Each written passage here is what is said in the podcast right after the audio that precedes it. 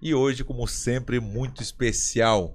né? Hoje ah, estamos aqui com, com dois ícones do bodybuild, podemos dizer assim, né? Bodybuilding. né? É bodybuilding. E do é. YouTube também, É né? do YouTube. É hora de eu conversar um pouquinho de tudo, né? Aproveitar aqui, apro- agradecer o Ian aí, porque atrasou um pouquinho. Desculpa pelo atraso, A galera pessoal. tava falando, o Verdun levou a sério o nome do podcast, nem me viu. é, eu nem me viu. não, mas a culpa foi minha, eu admito. Não, não, não, tá louco. Uma boa Queria causa. apresentar aqui o Renato Cariani. Obrigado pelo Aí, convite, irmão. Muito obrigado, eu te agradeço. E eu queria aproveitar e também e, e fazer uma homenagem ao meu irmão, né, que nos apresentou e botou uma pilha forte, né?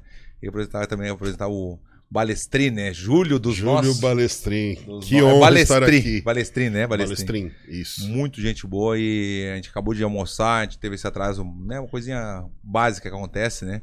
E eu queria aproveitar e fazer a homenagem a esse podcast à Negabete. Ah, é? Ele é- o nome dele é Felipe Verdun. Mas eu, o apelido dele de Negabete, desde pequeno, desde o, de pequeno, ele dava muita briga, né? Ele me chamava de Secolândia, eu chamava de Negabete. Ele falava, "Ah, minha mãe te, a- mãe te achou no lixo, daí dava briga. Aí eu, Ixi. aham, tu comeu bolinha de cinnamon quando era pequeno, por isso tu é louco assim. Então dava, uma- dava umas briguinhas, né? Então, aproveitar e agradecer a presença de vocês, muito Obrigado. legal. A Renato, eh, a gente não se conhecia, né? Mas parece que a gente já se conhece há um tempão. Parece né? que Conhecemos nós há dois somos dias. Dois dias atrás a gente se conheceu, dois, Verdade. três dias atrás. Mas parece que somos amigos há anos. Interessante, cara. Queria mandar um abraço especial pro Felipe Verdun, porque eu assisti, eu assisti os seus podcasts nos Estados Unidos. E eu assisti quando ele foi- começou a falar do fenômeno da, do fisiculturismo. Ele usou aí. o termo fenômeno da maromba.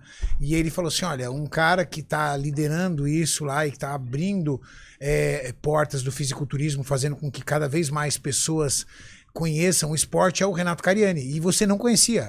E ele Não. foi apresentando e foi contando, falou de outros atletas, tudo tal. Então, Felipe, eu assisti, muito obrigado pelo carinho, querido. Qualquer dia eu tô aí em Los Angeles. Não vou pegar uma onda contigo, eu sei que você é surfista, mas nós vamos almoçar, bater um papo junto, vai ser E o apelido, divertido. apelido, Negabete, tem que dar uma. Valeu, Negabete. Né? Valeu, Negabete. Valeu, Negabete. E é surfista é Negabete de rabião. Malibu. Aí, aí quebrei. Aí, aí Léo. quebrei. A gente sempre faz uma enquetezinha aqui no início. É. E a enquete de hoje é o quem é o maior Faustão da internet? Ixi. Cariani ou Verdun?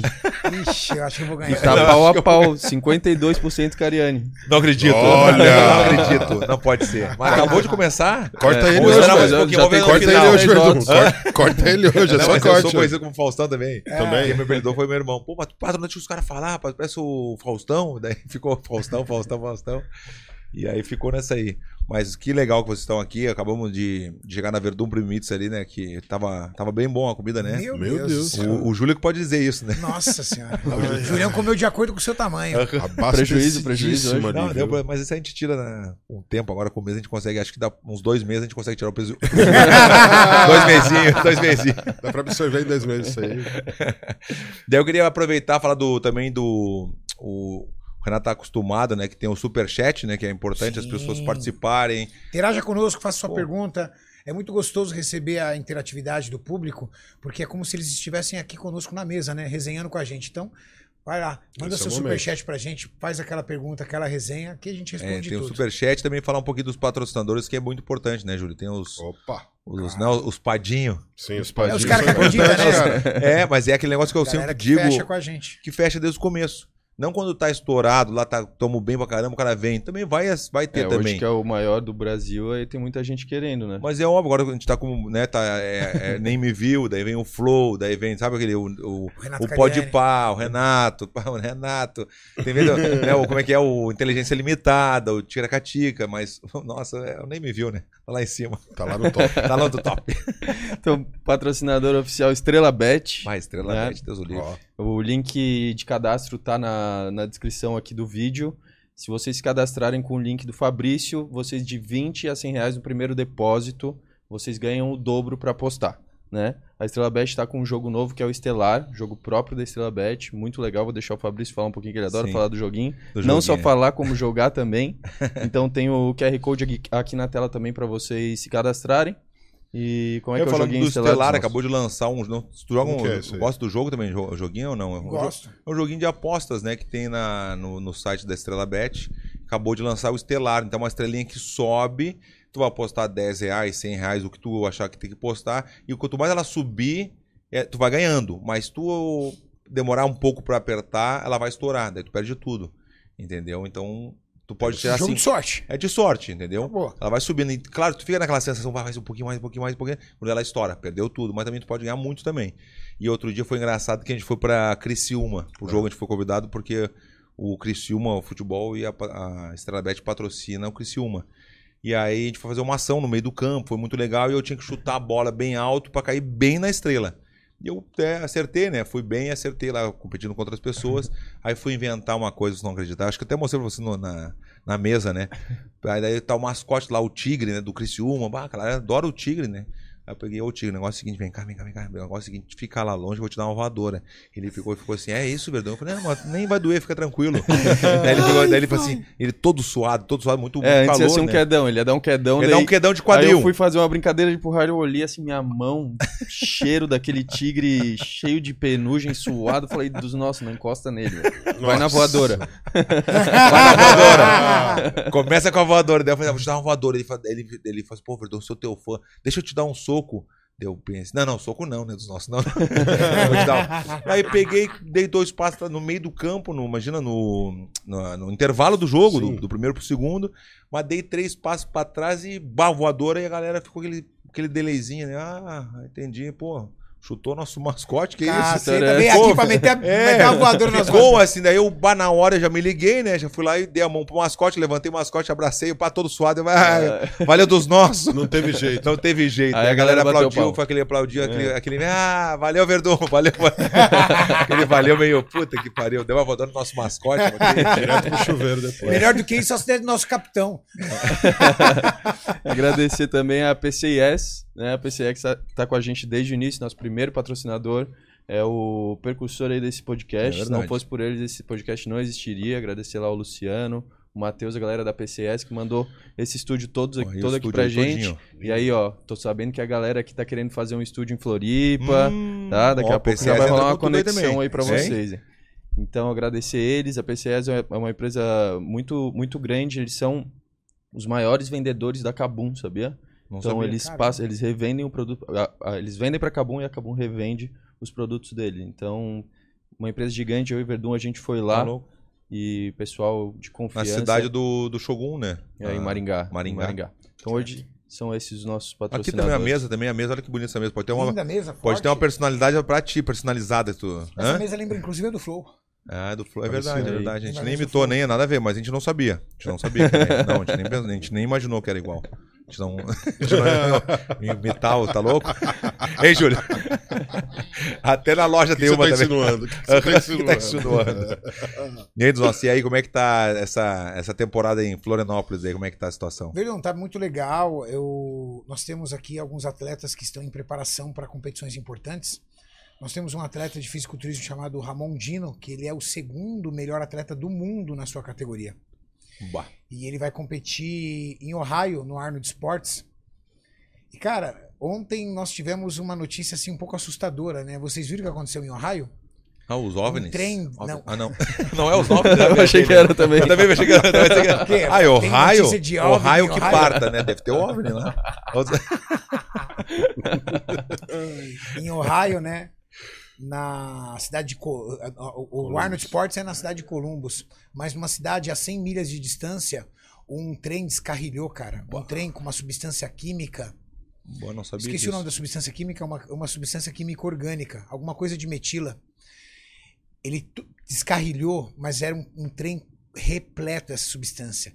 Houve uma série de explosões, incêndio, ah, uma proporção. Mas foi de- ontem isso? Foi ontem, cara. Uma proporção assustadora. Que Eu não sei aqui, ó. Tem. Tenta achar aqui, Maurício. Sim, Ajuda ele a sim, achar sim, pra o nome- mostrar aqui na tela não, pra galera o ficar produtor é rápido. assustada. Olha lá, olha lá o... o cara já tá Mais ali, conhecido Ah? como Falcon. Olha lá, Falcon. Chama mais Falcon. É, colete de vinila. Ó, foi colete de vinila? Colete de vinila é PVC. É o policlorete de vinila. Ah, Carregado de PVC, tá? É, e esse, PV, e esse policlorete de vinila, né? é, ele é extremamente tóxico quando pega fogo. Uma fumaça extremamente tóxica. E, cara, é, é uma cena, pra galera, a galera vai ver aqui, é uma cena de filme de terror. É mesmo, é. Não, assustador. não Tu não não. viu isso? Não tá Não vi, não não. vi, então. E nós ficamos, assim, um pouco preocupados, olha. agora- Nossa. Ah, eu vi alguma coisa assim. Eu vi uma... Eu me lembrei agora alguma coisinha assim. Não, Mas nem tem dei muita bola porque eu não- Você precisa de ver o vídeo à noite pegando fogo, assim. É Que assustador. vídeo aí. velho. Olha a quantidade de tanques, todos ali, ó. Em... É, vê se você acha aí o vídeo explodindo, Maurício. Morreu Se não de- esse aqui de baixo, ó. Morreu. Não. Não morreu. Ah, então é porque. Só, só, É, ele tava só num lugar deserto, só entendeu? o maquinista, de repente. Ele tava num lugar deserto. Tava junto, tava ali. Isso. E assim, foi assustador, cara. E aí isso deixou a gente um pouco preocupado, por enquanto nós não temos nenhuma informação do- se vai a, se, a- se haverá algum problema com relação ao evento. Mas quando é que é o evento? O evento é, olha lá, olha isso. Falta cara. duas semanas. Daqui a duas semanas. Ah, viu? Então tem Um pouquinho que. mais, né, Julião? Ou é duas semanas? Não, não. tá- Semana Duas semanas e meia, é verdade. Mas se o cara. É, Olha lá, ah, mas tá olha louco, que isso, loucura, velho. Olha a distância que esse cara tá filmando para você ter uma ideia da proporção do incêndio. Só que o que acontece? Não é um incêndio comum. É o incêndio de uma substância química. Então olha essa fumaça. Essa fumaça, ela não fica aí. Ela é carregada pelo vento Sim. para outras cidades. E aí, de repente, 100 milhas, que são quase 200 quilômetros, parece algo muito distante, mas dependendo do tamanho do volume desse material queimado, ele pode chegar na cidade, descer e fazer com que as pessoas tenham que sair da cidade por dificuldade de, respiratória. de respiratória. Boato tá louco. Então, caramba. por enquanto nós não sabemos, espero que não atrase, que não comprometa o evento, porque vai ser uma grande festa. O bom de acontecer, bom que eu digo assim de não morreu ninguém, né? Isso é Não. bom demais, imagina, é um negócio Sim. Mas importante. ecológico parece É, agora. tá a, louco. parte, é- a parte ambiental é depois- complicada. Tá louco. E aí nós temos o Ramon em preparação aqui em Floripa. Nós temos o Rafael Brandão, que ele é o décimo maior atleta do mundo na sua Irado, categoria, né? que é a Que Open. legal. Nós temos o Marcelo Horse, que é um atleta incrível.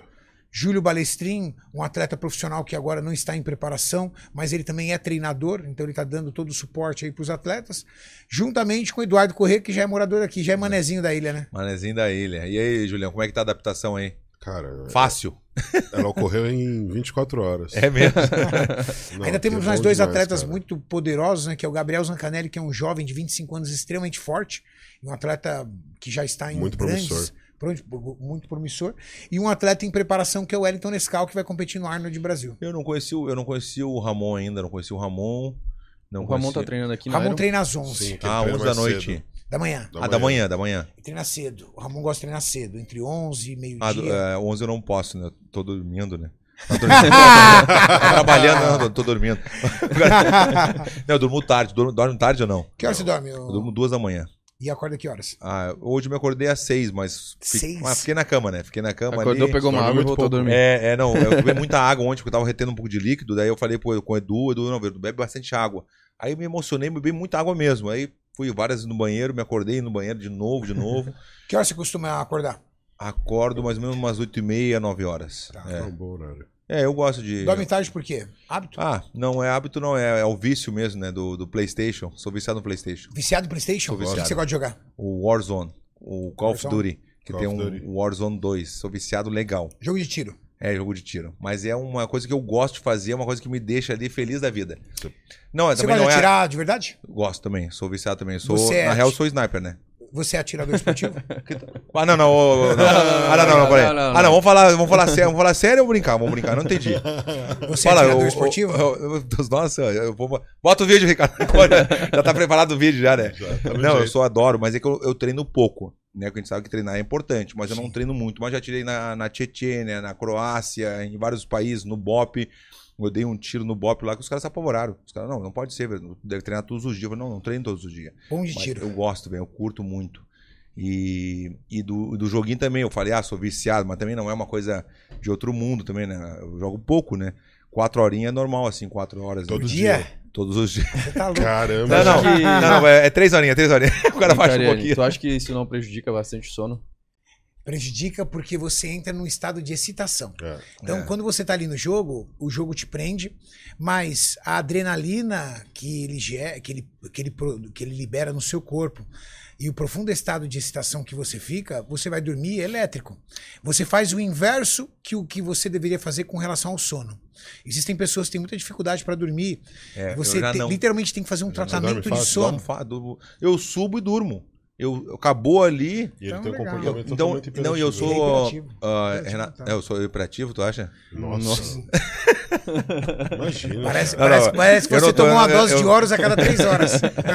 É que eu sou sonâmbulo. Sou sonâmbulo legal mesmo. É, sonâmbulo nível sério? 10, é nível 10. Meu, é 10 plus, na verdade, né? Eu sou 10 plus legal de É uma acordar. pessoa que entra dar- muito no sono REM, então. Mas também é assim, ó. Eu, quando eu durmo, é durmo é 100%. É aquele Você pesa- apaga. a pesadão que eu não. Pode passar um caminhão, eu não, não vou ouvir nada. Pode acordar, fazer o que quiser. Eu durmo pesado, velho. Isso que eu Mas gosto. dorme pesado falando. Eu, Hã? Eu tô com 120, assim, falando, mas falando. Ah. Entendeu? Mas durmo, mas eu durmo pesado mesmo. Falando sério, eu durmo muito pesado. É que, na verdade, é, você tem três estágios ali do sono, né? Você tem um sono, o início do sono, você tem o sono profundo e o sono REM. E aí nós fizemos recentemente um podcast com Wesley, Wesley, de né? Lanogari. Isso. Conhece o Wesley? Não, não conheço. Ele é um neurocientista e psicólogo e ele especializado passou em uma aqui pelo- áreas. Ele mora em Floripa. Ele fez com, com o Edu, então. Fez acho. Ah, então Edu, tá, então já sei. Fez é, sei. conosco também e ele estava explicando que, ao contrário do que muitas pessoas acreditam, o sono REM não é o sono reparador. O sono REM é o sono que você sonha. É o sonho que você é sonâmbulo. É o sonho que você mexe os olhos. É o sonho que você se mexe. Tem O sono reparador é o sono profundo. Que é aquele que você fica Parece travadinho. que você tá morto. Parece que tá morto. Exato, Julião. E o meu, será que é uma Mas combinação como assim, dos dois? reparador? Combinação? Hã? Reparador, tu disse que. Porque o que acontece? Quando você está acordado, é como se você tivesse uma fábrica em atividade. Todos os seus processos metabólicos, eles funcionam de uma forma mais acelerada. Processo enzimático digestivo, produção de hormônio, é, movimentação do seu corpo, ativação é, é, é, nervosa, ativação muscular. Quando você deita, é o momento que o seu corpo encontra para reparar tudo isso. Então é o momento que ele vai reparar tecido celular. Então, por exemplo, do seu cérebro ao seu fio de cabelo, ele vai começar a reparar esses tecidos. Renovar, regenerar, tratar. É o momento que você produz muitos hormônios, hormônios da testosterona, hormônio do crescimento. É a hora que você repara processos inflamatórios. Então, o seu cortisol sobe, você vai subir, você vai tendo uma série de, de tratativas no seu organismo para deixar você pronto para mais um dia. Quem dorme mal não tem a reparação do seu organismo. É como se fosse uma fábrica funcionando 24 horas. Uma hora vai quebrar. Eu acordo, às vezes, cansado, às vezes eu posso dormir- cedo, dormir às 10, dando um exemplo. E não treinei tanto, assim, de repente. Treinei normal também. Eu acordo muito cansado e eu sei que eu sonhei, que eu fui fiquei muito sonâmbulo. Exato. Levantei, pá, gritei, falei. É uma prova disso. É. É. aquilo que eu te falei. O sono REM não é o sono reparador. O sono reparador é o sono profundo. E, Julião, divide com eles o que, que acontece com uma pessoa no treinamento quando ela não dorme bem. O Julião é um treinador muito experiente de atletas de alta performance, então muitas vezes o atleta vem com essa situação. O cara tá muito estressado. E o, e o Júlio me falou, me comentou também que treinou lutadores também. Depois Treinei fala sobre isso lutadores também. também. Treinei Minotouro, treinei ele no Barros. Irado, irado, irado. É, são os caras assim do boxe assim mais importantes que eu treinei, além do MMA. O Marcelo Gildice, Regi- o Rede Cláudio Queixada, também são Irado, dois irado, atletas que viu? fizeram. Sempre gostou. O que ele fala de luta, não tem noção. O Júlio é muito experiente, cara. Eu gosto, gosto A vida pra do caramba, Júlio é sou- voltada pro treinamento, principalmente com peso. Acompanho o UFC todos que eu posso, eu assisto é até foda. hoje. Todos os Não, eventos tá falando de luta. Ele, ele conhece legal, mas, mas concluindo a a pergunta Agora, do, do Renato. agora né? com relação ao treinamento, o que, que acontece, Verdun?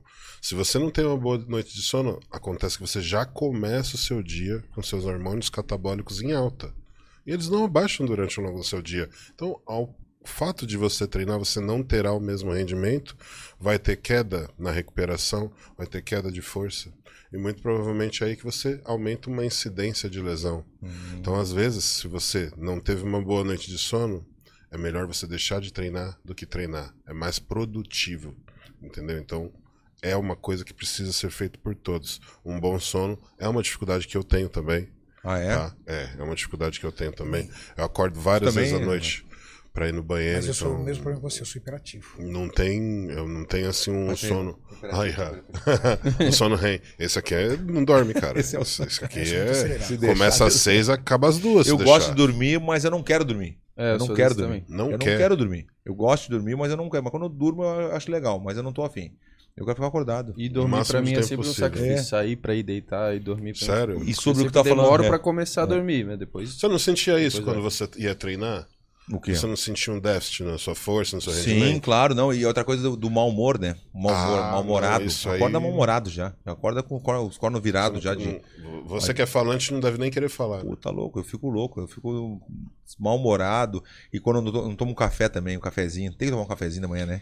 Pra mim é de lei. Eu acordo pela manhã, tomo um café, Mas café puro, eu digo café, eu digo Café geralzão, eu digo Não, tudo. não, não, não. Eu- quando eu falo café é tudo, né? tomar café da manhã. Café da manhã, café isso. da manhã. O que que tu... Não, eu não. Eu, é assim, todo atleta, você, eu, Júlio, todo atleta, ele vive de rotina, né? Quando me tira da rotina, quando tira a rotina do Júlio, a gente A gente ainda tá meio fica perdido estado de aqui. insegurança. Estamos mais perdidos, verdade. Tá meio que tá- estilo fuso horário, tá É, no fuso eu- ainda. não, é. Eu aluguei uma bicicleta é, agora de spinning pra poder fazer meu cardio pela manhã, porque é, se eu acordo pela manhã e não faço meu cardio, parece que o meu dia começou todo errado. E se meu dia começa errado, eu fico meio bagunçado da cabeça. Eu não consigo organizar meu tempo. Então, eu acordo pela manhã, faço meu cardio em jejum, termino de fazer meu cardio em jejum, tomo meu café da manhã, aí eu começo a trabalhar. Se eu não tiver essa sequência é, e vou direto pro trabalho, Você eu perde fico, produtividade. Eu, fico perto- eu perco produtividade. Isso é, isso é uma coisa natural, cara. Se você não tiver essa rotina ajustada, você acaba perdendo produtividade. Não é que você não vai fazer nada, mas você Uhum. vai fazer menos coisas do que se você tivesse organizado tudo. Não tem jeito. Mas isso é bom, Verdun. As pessoas, é, muitas vezes, muitas pessoas, elas querem uma série de coisas. Ah, eu preciso estudar, vou fazer um curso de inglês, vou fazer faculdade, eu tenho que trabalhar, vou pra academia. Cara, olha o que você está se propondo a fazer. Você está se propondo Sim. a ir para uma academia, você tem o teu trabalho, você quer ir pra faculdade, você quer fazer um curso de inglês e ainda tem a sua vida pessoal. Cinco coisas diferentes. Como é, que, como é que vai ser seu dia amanhã? Ah, não sei. Amanhã eu vou acordar às 7 horas, vou para o trabalho e depois. Ah, depois eu acho que eu vou pra academia. Não, não é acho. Já vai, você já não Tem vai pra um plano. academia. Você já não vai pra academia, porque você falou um acho. Como é que você vai fazer cinco coisas? Tá, e depois da academia eu vou pra faculdade, mas e o inglês? Ai, não vai dar. É. Não, então você vai ter que acordar mais cedo. Eu conheço pessoas que vão 5 horas da manhã pra academia. Porque depois ela vai pro trabalho, depois do trabalho ela tem faculdade. A quantidade de coisas que você se propõe a fazer está ligado na sua capacidade de entregar tempo. Teu patrimônio chama tempo. Todo mundo. Qual o maior patrimônio que eu tenho? Meu tempo. É com o meu tempo que eu vou fazer dinheiro, é com o meu tempo que eu vou cuidar do meu corpo, é com o meu tempo que eu vou dar atenção para minha família, é com o meu tempo que eu vou continuar evoluindo no que eu me proponho evoluir, quer seja nos estudos, quer seja no trabalho, é com o meu tempo que eu vou me dedicar a algo, a um hobby, a um lazer, a algo que me faz bem. Então meu patrimônio é tempo, seu, de todo mundo. Meu patrimônio não é meu carro, minha casa, meu, meu dinheiro, não é meu tempo. O que você quer para você é o que você define como prioridade. Renato, eu não tenho prioridade de ter um corpo legal. Beleza, então academia fora. Pronto. Eu não tenho prioridade de minha saúde. Legal, então atividade física fora. Alimentação fora. Cara, tua vida, livre-arbítrio. A única coisa que o ser humano tem é o livre-arbítrio. Diferente dos outros animais, né? O que difere os animais do ser humano? O livre-arbítrio. Você tem livre-arbítrio, os animais não têm. Hum, Então, vamos lá. Então você tirou a academia, tirou a alimentação. Você fica com o seu trabalho. E do seu trabalho que você tem? A minha, eu adoro Netflix, por exemplo. Eu adoro é, seriado. Então tá bom, você vai pra casa seriado. Você trabalha e assiste seriado. Come o que você quer, não faz atividade física e tá feliz com a tua vida? Não, tô infeliz. Porque eu tô com problema de saúde, meu corpo, não tô feliz com o meu corpo, eh, meu emprego é uma merda, eu detesto meu trabalho. Peraí, peraí. Não reclama do teu trabalho, não. Porque as tuas únicas prioridades é ir lá e assistir seriado. Como é que você vai melhorar a sua estrutura de vida se você só trabalha? Ah, mas eu trabalho direitinho. Trabalhar direitinho é sua obrigação. Seu padrão paga pra você chegar no horário, sair do horário e trabalhar direitinho. Isso não vai te fazer um profissional melhor. Ah, mas eu queria outro emprego. Então você vai ter que colocar mais uma prioridade, que é o quê? Um Se curso, especializar. Fazer algo que tire você disso aqui. Opa, uma terceira atividade. Essa terceira atividade entra pra quê? Pra reduzir a atividade do seu seriado, por exemplo. Poxa, Renato, eu fui no meu médico, fiz o exame, meu perfil lipídico tá alterado, tô com colesterol, tô com problema no fígado e tô obeso. Opa, então há uma quarta atividade entrando aqui. E o que, que vai acontecer com o teu dia? Vai continuar tendo 24 horas. Mas agora você tem quatro prioridades ao invés de duas. O ser humano que é capaz de colocar mais atividades na sua vida que contribuem para o seu progresso, ele é bem sucedido. Só que a vida é dura, né? uhum. Quem acorda às 5 horas da manhã, vai dormir meia-noite para fazer tudo isso, estudar, ir para academia, trabalhar, ter uma atividade, um hobby e ainda estudar, quem tem que fazer tudo isso aqui tem uma vida dura. Vai dormir, acorda, vai dormir meia-noite e acorda às cinco. Vida dura, um futuro fácil. Agora, se sua vida é fácil, se você só trabalha e vai pro Netflix, vida fácil. Um futuro difícil. Por que o futuro difícil? Vai vir doenças, vai vir problemas de saúde e o emprego medíocre. Escolha, cara. Só. O pessoal do que eu jogo aí, eu, eu não vou poder jogar hoje, tá bom? Acabei com o patrocínio. Eu não vou poder jogar, cance- cancela o jogo de hoje e a semana inteira. Não vai cancelar o jogo, porque lembra que eu falei pra você dar Ah, cinco prioridades, uma delas é cuidar de você mesmo? Sim, Cara, sim. eu gosto disso. Tá, mas você não precisa entregar. É. Se você entregar o teu tempo todo, o trabalho é obrigação. Todo mundo quer trabalhar porque tem que pagar a conta. Então isso faz parte de disciplina. Todo mundo quer também aproveitar a vida. Afinal de contas, eu vivo hoje, vou ficar vivendo pro futuro. Agora, se você fizer só essas duas coisas, cara, tem muita coisa pendente, entende? Eu tenho uma pergunta pro, pro Júlio também. Fala. Porque quando eu falei com meu irmão, né, quando eu vim pro Brasil, ele falou: não, tu tem que, ah, tu tem que andar com, com o pessoal da Maromba. Foi o que ele falou. Ele andar com o Renato, com o Manestri, com, com o Edu, com todo mundo. Ele, ele, ele- tu não tem noção, ele, é, ele conhece Ele gosta tudo. Não, mesmo. tu não Ele é tem noção legal. de tudo. Eu nem imaginava isso. Ele assiste demais, assim, sabe? Daí ele falou, Verdun, ah, Fabrício, me chama de Fabrício. Fabrício é. O, o Renato é como se fosse os Grace na luta. Já tinha outras artes marciais, o jiu-jitsu em vários lugares, mas eles re- revolucionaram o, o jiu-jitsu no Brasil e no mundo. E o Renato fez isso com, com o esporte também. Fisiculturismo. O, o fisiculturismo. Ele fez isso, né? Ele fez isso. Então seria isso. Eu queria saber do, do Júlio. Faz quanto tempo vocês conhecem já? Vocês conhecem há quanto tempo? Você não conhece a nossa história, não? 20 anos. Eu e o Júlio 20 fomos inimigos por 16 anos. Ele Não, é- se mataram. Aí, ó, peraí, peraí, peraí, peraí, peraí. Você não sabe essa Não, história? tem um espacinho ali, tem um Você não espacinho. conhece a Vamos história resolver hoje. Maromba? Hoje Peraí, peraí, peraí. Você assistiu o Daniel San. Sim, sim. Aqui é o Miyagi-Do. Aqui é Cobra Kai, cara. Ah, se Aqui é. Cobra Kai, é Miyagi-Do, velho. Ah, teve isso aí então. Ai, não acredito. Eu e o Sério? Júlio, nós nos conhecemos garotos. Dois ferrados. Um tinha uma mão na frente e outra atrás. Nós éramos parceiros de treino. Que loucura, hein? Com 20 anos de idade. Aí, com 23 anos de idade, mais ou menos cada um, ah, nós brigamos e ficamos 16 anos é, rivais. Não acredito. Rivais de Sério? um não poder ficar no mesmo lugar que o outro. Renato, tu é da onde? Se, se ele Tu tivesse aqui, era impo... O Júlio, principalmente. Se eu tivesse aqui, era impossível o Júlio entrar nessa Era sala. tipo todo Dury Holyfield, cara. Ah, é? tu nasceu onde, Renato? Eu nasci na zona sul de São Paulo, na, num bairro chamado. In- É um bairro chamado Cidade Dutra, em Interlagos. E, e, e tu. Eu sou de São Caetano. E aí, mesmo assim, se conheciam e quando viu É que ele aquela- veio morar pra cá, eu vim, né? eu Ah. fui morar pro ABC Paulista. no Ele que invadiu teu espaço. Então. Ele foi lá querer cantar de galo na minha área. Ah, Aí você, aí você já viu, assim, né, cara? Dois assim, alfa não dá. Renato, Aqui não, velho. Aqui não, né? Quero que Aqui você não, descubra. Chuta aqui pra mim. Qual era a profissão do Júlio antes de ser atleta de fisiculturismo? Olha lá, lá vem Ah, você. os Não. caras são foda. Não posso falar o que eu, o que eu pensei, Qual a né? o que veio na, na cabeça. Ah. Os caras são foda. Não fui eu que falei, estão falando Tá. aí, né? Bo- Gogo Boy. Não, antes Não. dessa. Não, antes, antes Esse daí era hora extra. Mas dele. teve mesmo? Teve. Hora extra. E eu falei, Você brincando. acertou, cara. Você mirou e acertou. Mas Você antes acertou. desse, Antes dessa. Ah, ele tosava poodle. Não acredito. Tosa de cachorro, cara. É mesmo, mano. Especializado em poodle. Vai aqui, só um pouquinho. O Ô, Verdun tem um Karine, poodle gigante. prepara os cachorros. Hã? Tu tem um poodle gigante, né? Tem um poodle gigante. Tem um poodle gigante. Aham. Ótimo pra guarda também. É mesmo? Além de companhia. Ele é braba mesmo, ela tem sete É. meses, mas ela Não, era é sensacional esse cachorro. irado. Tem um Gold e tem É. um Chat, que é um Na verdade, é um parceiro próximo até do Doberman, né? Se irado. você olhar as tu conhece cachorro dos nossos. Então agora, Bastante. agora meu irmão vai te Eu amar gosto. mais, então ele sabe disso também. É meu que irmão o sabe que tu gosta. Julião, Julião é um amante dos animais também. Eu Que gosto. legal. Tenho sete gatos e um cachorro.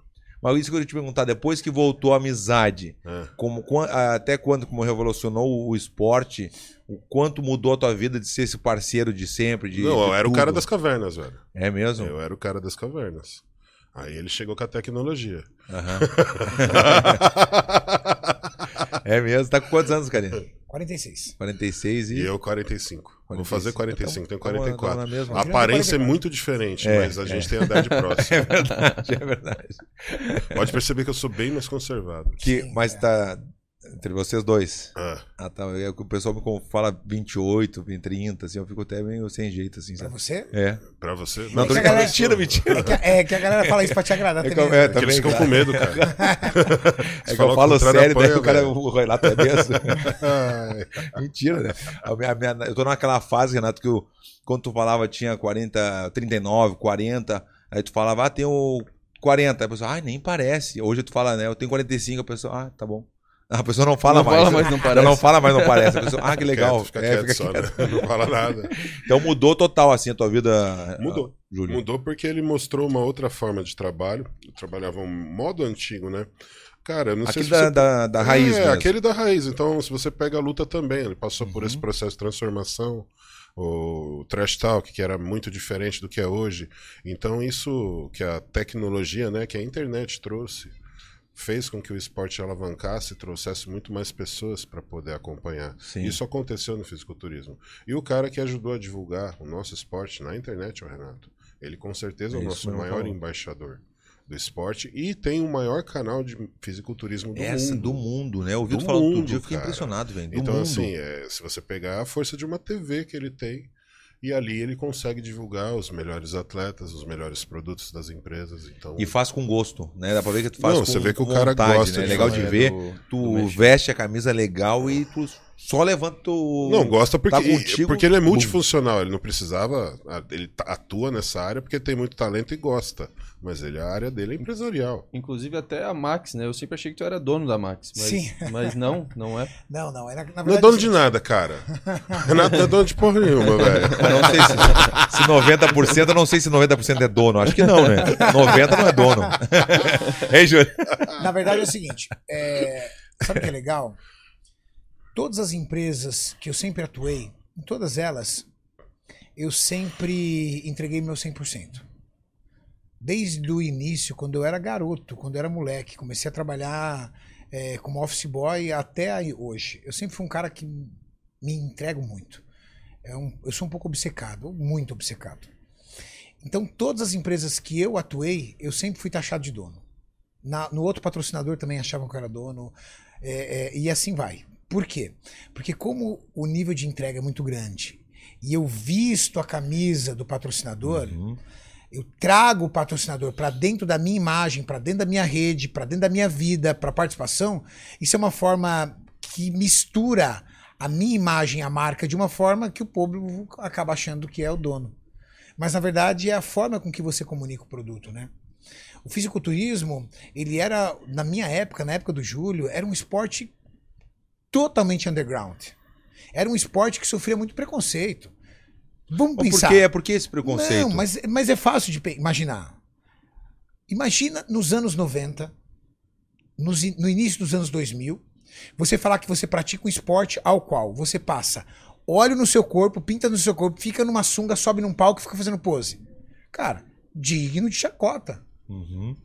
Os caras falavam assim: peraí, peraí, você é fisiculturista. Vem cá, você bota aquela sunguinha passada no corpo e fica fazendo pose? Opa, não. Isso não é o esporte. O esporte é ir para a academia, performar num na- nu- numa atividade chamada musculação. Porque assim, a musculação ela não é um esporte. Ela é uma prática de atividade física. O esporte tem que haver competitividade. Quando você vai para academia, você está competindo com alguém? Não. Então, o esporte da musculação se chama fisiculturismo, porque aí sou eu contra o Júlio. Aí é um esporte. Esporte, para ser esporte, tem que ter competitividade. Para ser esporte, tem que ter uma federação que organiza. Senão, não é esporte. Muitas pessoas confundem ah, o esporte da musculação. Não, o esporte do fisiculturismo, que vem da musculação como atividade física. Porque a musculação abrange todos os esportes. Uhum. Você Exato. praticou É. muita musculação Sim. Para completar. Não parece, mas eu já fiz muito, sabe? Sim. Mas, mas é- ela abrange todos os esportes, né, Júlio? Todos, Mas o todos. esporte que a representa É o fisiculturismo. Uhum. É o máximo de performance na musculação. Então, aí eu e o Júlio, nós sofremos, eu e o Júlio e toda a galera da nossa Sim. época, Eduardo Correia principalmente, que é o nosso maior atleta, sofríamos muito preconceito do público geral que não conhecia o fisiculturismo. Quando eu tive a oportunidade de começar a atuar é, no YouTube principalmente, o que, que eu falei? Eu falei, não, peraí, preciso movimentar essa rede junto com mais vários outros influenciadores. Não sou só eu, tá? Tem eu, Léo Stronda, Felipe Franco, Toguro, uma série de outras pessoas que fizeram parte disso também. todos eles, vamos fazer o seguinte: vamos mostrar para o público que o esporte do fisiculturismo não é o palco apenas, mas é um processo que pode ajudar você, que não é fisiculturista nem quer ser, a melhorar a sua qualidade de vida. Que é verdade, é Porque verdade. se eu consigo chegar naquele nível de musculatura e naquele nível de definição, cara, eu posso te ajudar a perder essa barriga. Se eu consigo ponta chegar no volume de massa muscular que eu cheguei, eu posso te ajudar a ganhar um pouco de massa muscular. E as pessoas começaram a acompanhar o fisiculturismo para se inspirarem para ir para academia. Começaram a acompanhar o fisiculturismo para se inspirarem para o fitness. E hoje, eu vou, diz- eu vou dizer para vocês aqui, queridos, e para quem está acompanhando esse, esse podcast, Tu gosta com leite também, não? eu gosto. Eu também. com leite. Então vamos continuar. então. Vamos fazer um brinde antes aqui. ó. Brinde, saúde. Queria agradecer aqui ao Black Horse. Felipe, muito Black obrigado Horse. aí. Black Horse é dos aqui, ó. Fê. Valeu os nossos brindezinhos. assim. Tum, aí, ó, valeu. Maravilhoso. Black Horse é bom mesmo. Ele é barista, né, o Felipe? Muito Barista. bom. Desculpa te interromper, Renato. Eu só, tem adoçante? O Santezinho? Eu queria. Acho que tem ali, ó. Então, o que eu vou dividir com vocês? É, principalmente com você, vo- vocês estão acompanhando aqui. Hoje, o fisiculturismo, ele tá tomando lugar no fitness. E por que eu digo isso? Esse ano eu ganhei o prêmio Best, que é a, a- o, o- o- vamos dizer assim, a agência mais renomada de premiações é, de influenciadores do Brasil. Eu ganhei o prêmio Best como maior influenciador fitness do Brasil. Baqueirado. É a sabia. primeira Parabéns, vez sabia. na história que um atleta de fisiculturismo ganha esse prêmio. Nunca um atleta de fisiculturismo tinha ganhado esse prêmio. Os fitness eram outras pessoas. Qual é a resposta que você vê nisso? A resposta que você vê nisso é: o público hoje reconhece o atleta de fisiculturismo como uma pessoa para fazer você ficar fitness. E isso é muito bom, Verdun, para nós, atletas. Porque chama patrocínios, porque chama empresas, porque chama público para assistir os campeonatos, porque aumenta a sua rede de seguidores. Eu tenho 5 milhões de seguidores no Vai Instagram. bastante, né, velho? Para um atleta de muito fisiculturismo? O que que isso significa? Significa bastante, que o nosso trabalho está mudando a vida de pessoas. E aí, meu querido, Muitas. muitas empresas estão vindo. Se eu dividir com vocês que hoje existem atletas ganhando 100, 200 mil reais por mês no total de seus patrocínios. Preço- É valor de jogador legal de futebol. É muito legal isso aí. Valor de jogador de futebol. Muito legal.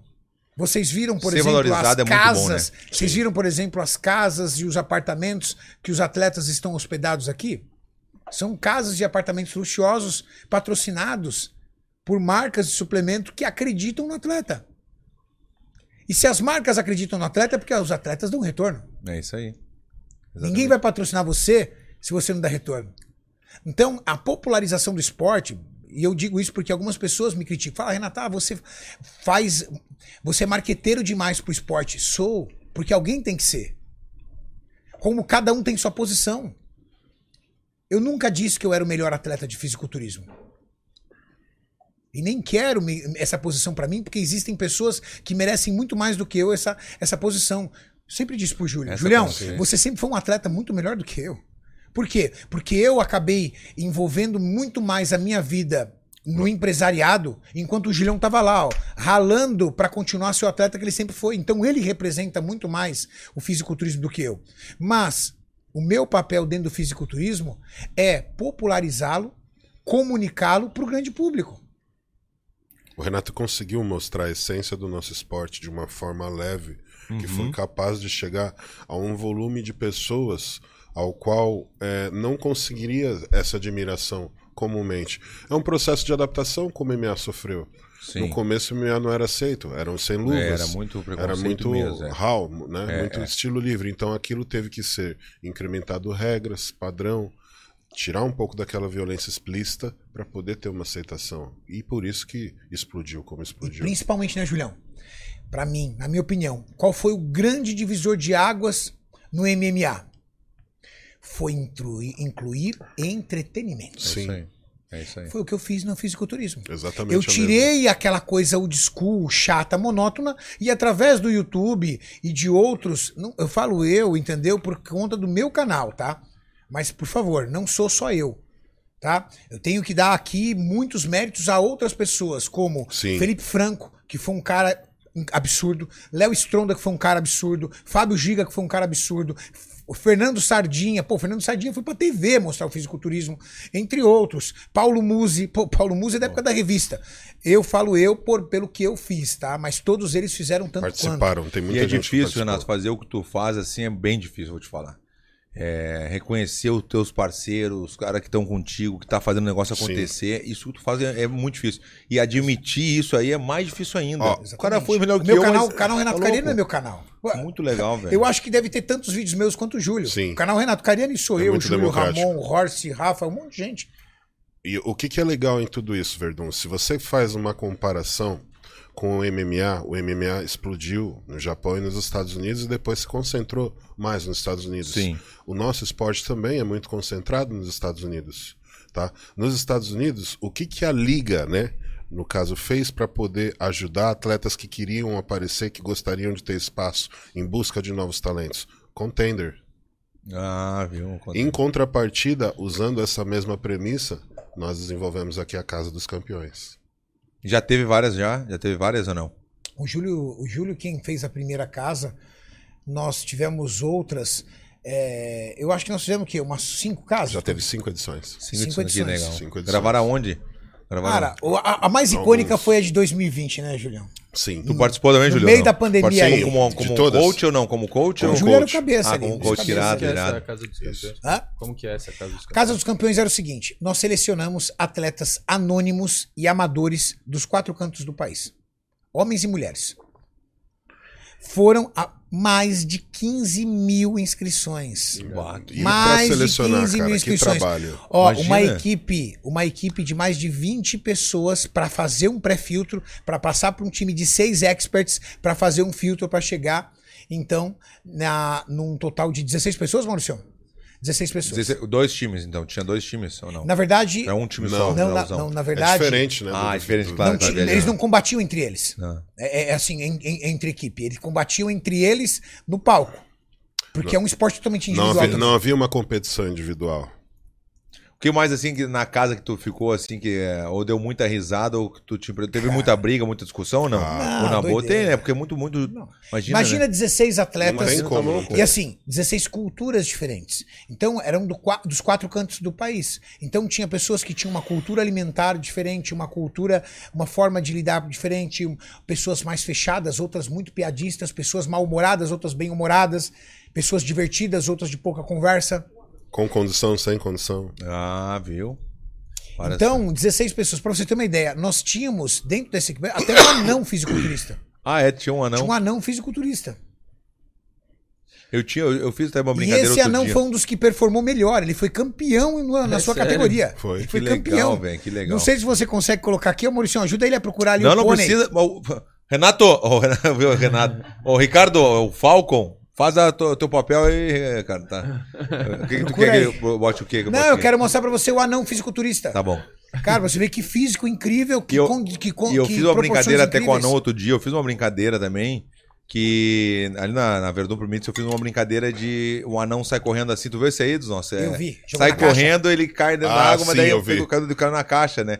Aí sempre tem uns bobão, né? Que, ai, preconceito. Preconceito do teu cu, porque não tem porquê. O Não. preconceito, eu até queria falar que tu falasse do preconceito, porque às vezes que a pessoa fica enchendo o saco, preconceito, preconceito. Será que não é essa pessoa que tá cheia de preconceito na cabeça dela? Claro que existe o preconceito É o de algumas coisas, né? né? Mas não sempre que tu fala uma brincadeira, uma piada, alguma coisa, sempre tem que ter Tá difícil o hoje trabalhar preconceito. com a internet. Tá louco, porque velho. Tá bem difícil. Mas essa coisa do. Não, por que não politicamente pode correto, brincar? Por que, que eu não, não podemos brincar com anão? Por que não? Por que não pode brincar com anão? Com, com outra, com outra raça, com- o que não tem É, o- problema, velho, não, tem problema. É o caso do negão, né? Claro, do negão, por que não pode chamar de não pode chamar de cara de negão? Ô, negão, É chega isso. aí. Né? Ô, negabete, meu irmão, negabete. Por que não vou chamar meu irmão de Olha, negabete? olha que interessante. Ah, Olha lá. Olha as proporções desse atleta, gente. E assim, cientificamente, Paulo Musi disse que ele, apesar de ser muito pequeno, ele não tem as características de um anão. Ele Dinanismo. falou que ele é um homem Que loucura, minúsculo. né? Ele é um homem muito pequeno. Mas ele tinha abaixo de 1,40m, né? Você lembra a altura dele, Maurício? É. 1,32. Ah, que loucura, velho. Quantos quilos? Quantos quilos? É, pois é, não, Não, tenho muita ideia, parece, mas não. ele não devia pesar 60 quilos. Não, era 52, 53 50 e quilos. poucos quilos. Mas olha que interessante. E olha como ele tem a classe pra posar. Ah, que irado, que legal. atleta. Que legal, velho. Agora eu queria ver, o- bota o Ricardo uma performance do, do Júlio aí, eu queria ver o Júlio, vamos ver. Foi em 2013. era de Bota, bota, bota qual, Enquanto qual, ele bota ali, eu vou 2013, puxar uns 2013? superchats da 2013, galera quando foi. tá? Porque o nosso Pô, aí esporte. Foi, a- foi o é, melhor fiz da sua vida. Júnior. Exato. Teve a primeira edição do Arnold Classic aqui no Brasil. Foi Irado. quando o esporte explodiu. Que legal. Esse qual o ano que tu falou pra ele? Falou o ano? marcante. 2013. 2013. Não, Olha lá, não, o, tem vídeo. o Maurício, o Maurício fica em cima, né? O Maurício tá, é teu braço Classic, direito, 2013. Maurício. O Maurício, cara, ele. Teu colega também. Não, braço direito pro Maurício é pouco. O Maurício, ele é literalmente o cara que faz tudo acontecer por trás das Que legal, câmeras. que legal, velho. Então ele é o como gestor que do canal, ele é o cara que administra Eu tudo. brinco que é o, o cérebro e o coração. Não, não, eu vou te falar. Não, ele é bom mesmo, porque ele falou que tinha. Quantas pessoas, ô Maurício, pra fazer o churrasco? Vou mandar a carne pra vocês. Verdun, mano, deve ter umas 18, mas tu sabe, né? Como se fosse pra 40 pessoas. Eu tô, tá, vou mandar pra 40 pessoas. Mandei acho que 20 quilos de carne. Olhei no videozinho lá, tinha 5 pessoas. Eu falei, pô, é, sai. É pra semana o churrasco? tá brincando? Enquanto a gente bota ali o, o, o Júlio na performance ali, a gente botar o superchat. Vou Rolou um pegar o- superchat aqui, ó. Rolou alguns Tá rolando? já, alguns. Alguns. Ricardo Souza, fala Verdun e Cariani, sou fã dos dois. Faz aquele merchan aí dos nossos. Dá um salve pro Dr. Ricardo Belanazzi, de São Gabriel da Palha, dentista que enche o pessoal de Botox. Ah, vou postar no feed.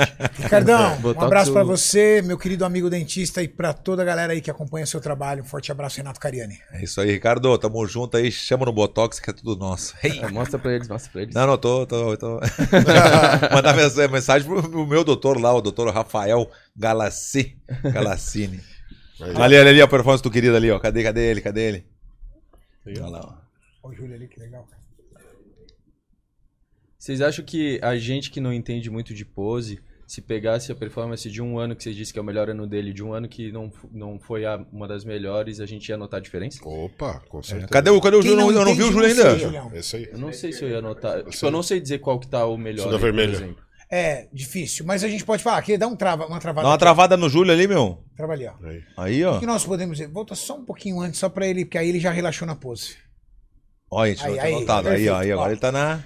O que, que o fisiculturismo. Pra galera que não entende, que, chegou aqui e falou assim, rapaz, que esporte é esse? Vamos lá. Fisiculturismo não é o cara mais forte. Fisiculturismo é um cara que consegue equilibrar três pilares: volume muscular, porque nós estamos falando de um esporte da musculação. Então, é quem performa em alta performance na musculação. Segundo, definição muscular. A capacidade que essa pessoa, que esse indivíduo tem de construir massa muscular com o mínimo percentual de gordura. Terceiro, harmonia. O que, que seria harmonia? Ter um físico proporcional. Costas, peitorais, braços, ombro, perna, todo esse grupamento muscular em harmonia, sem nada em desequilíbrio. De que adianta você ter braços potentes com um peitoral é, inferior? Ou um tronco muito poderoso com pernas mais finas? O atleta de fisiculturismo que consegue equilibrar esses três pilares, volume, proporções, que é o que eu disse, harmonia, e definição muscular, ele é o atleta campeão, não necessariamente o mais forte.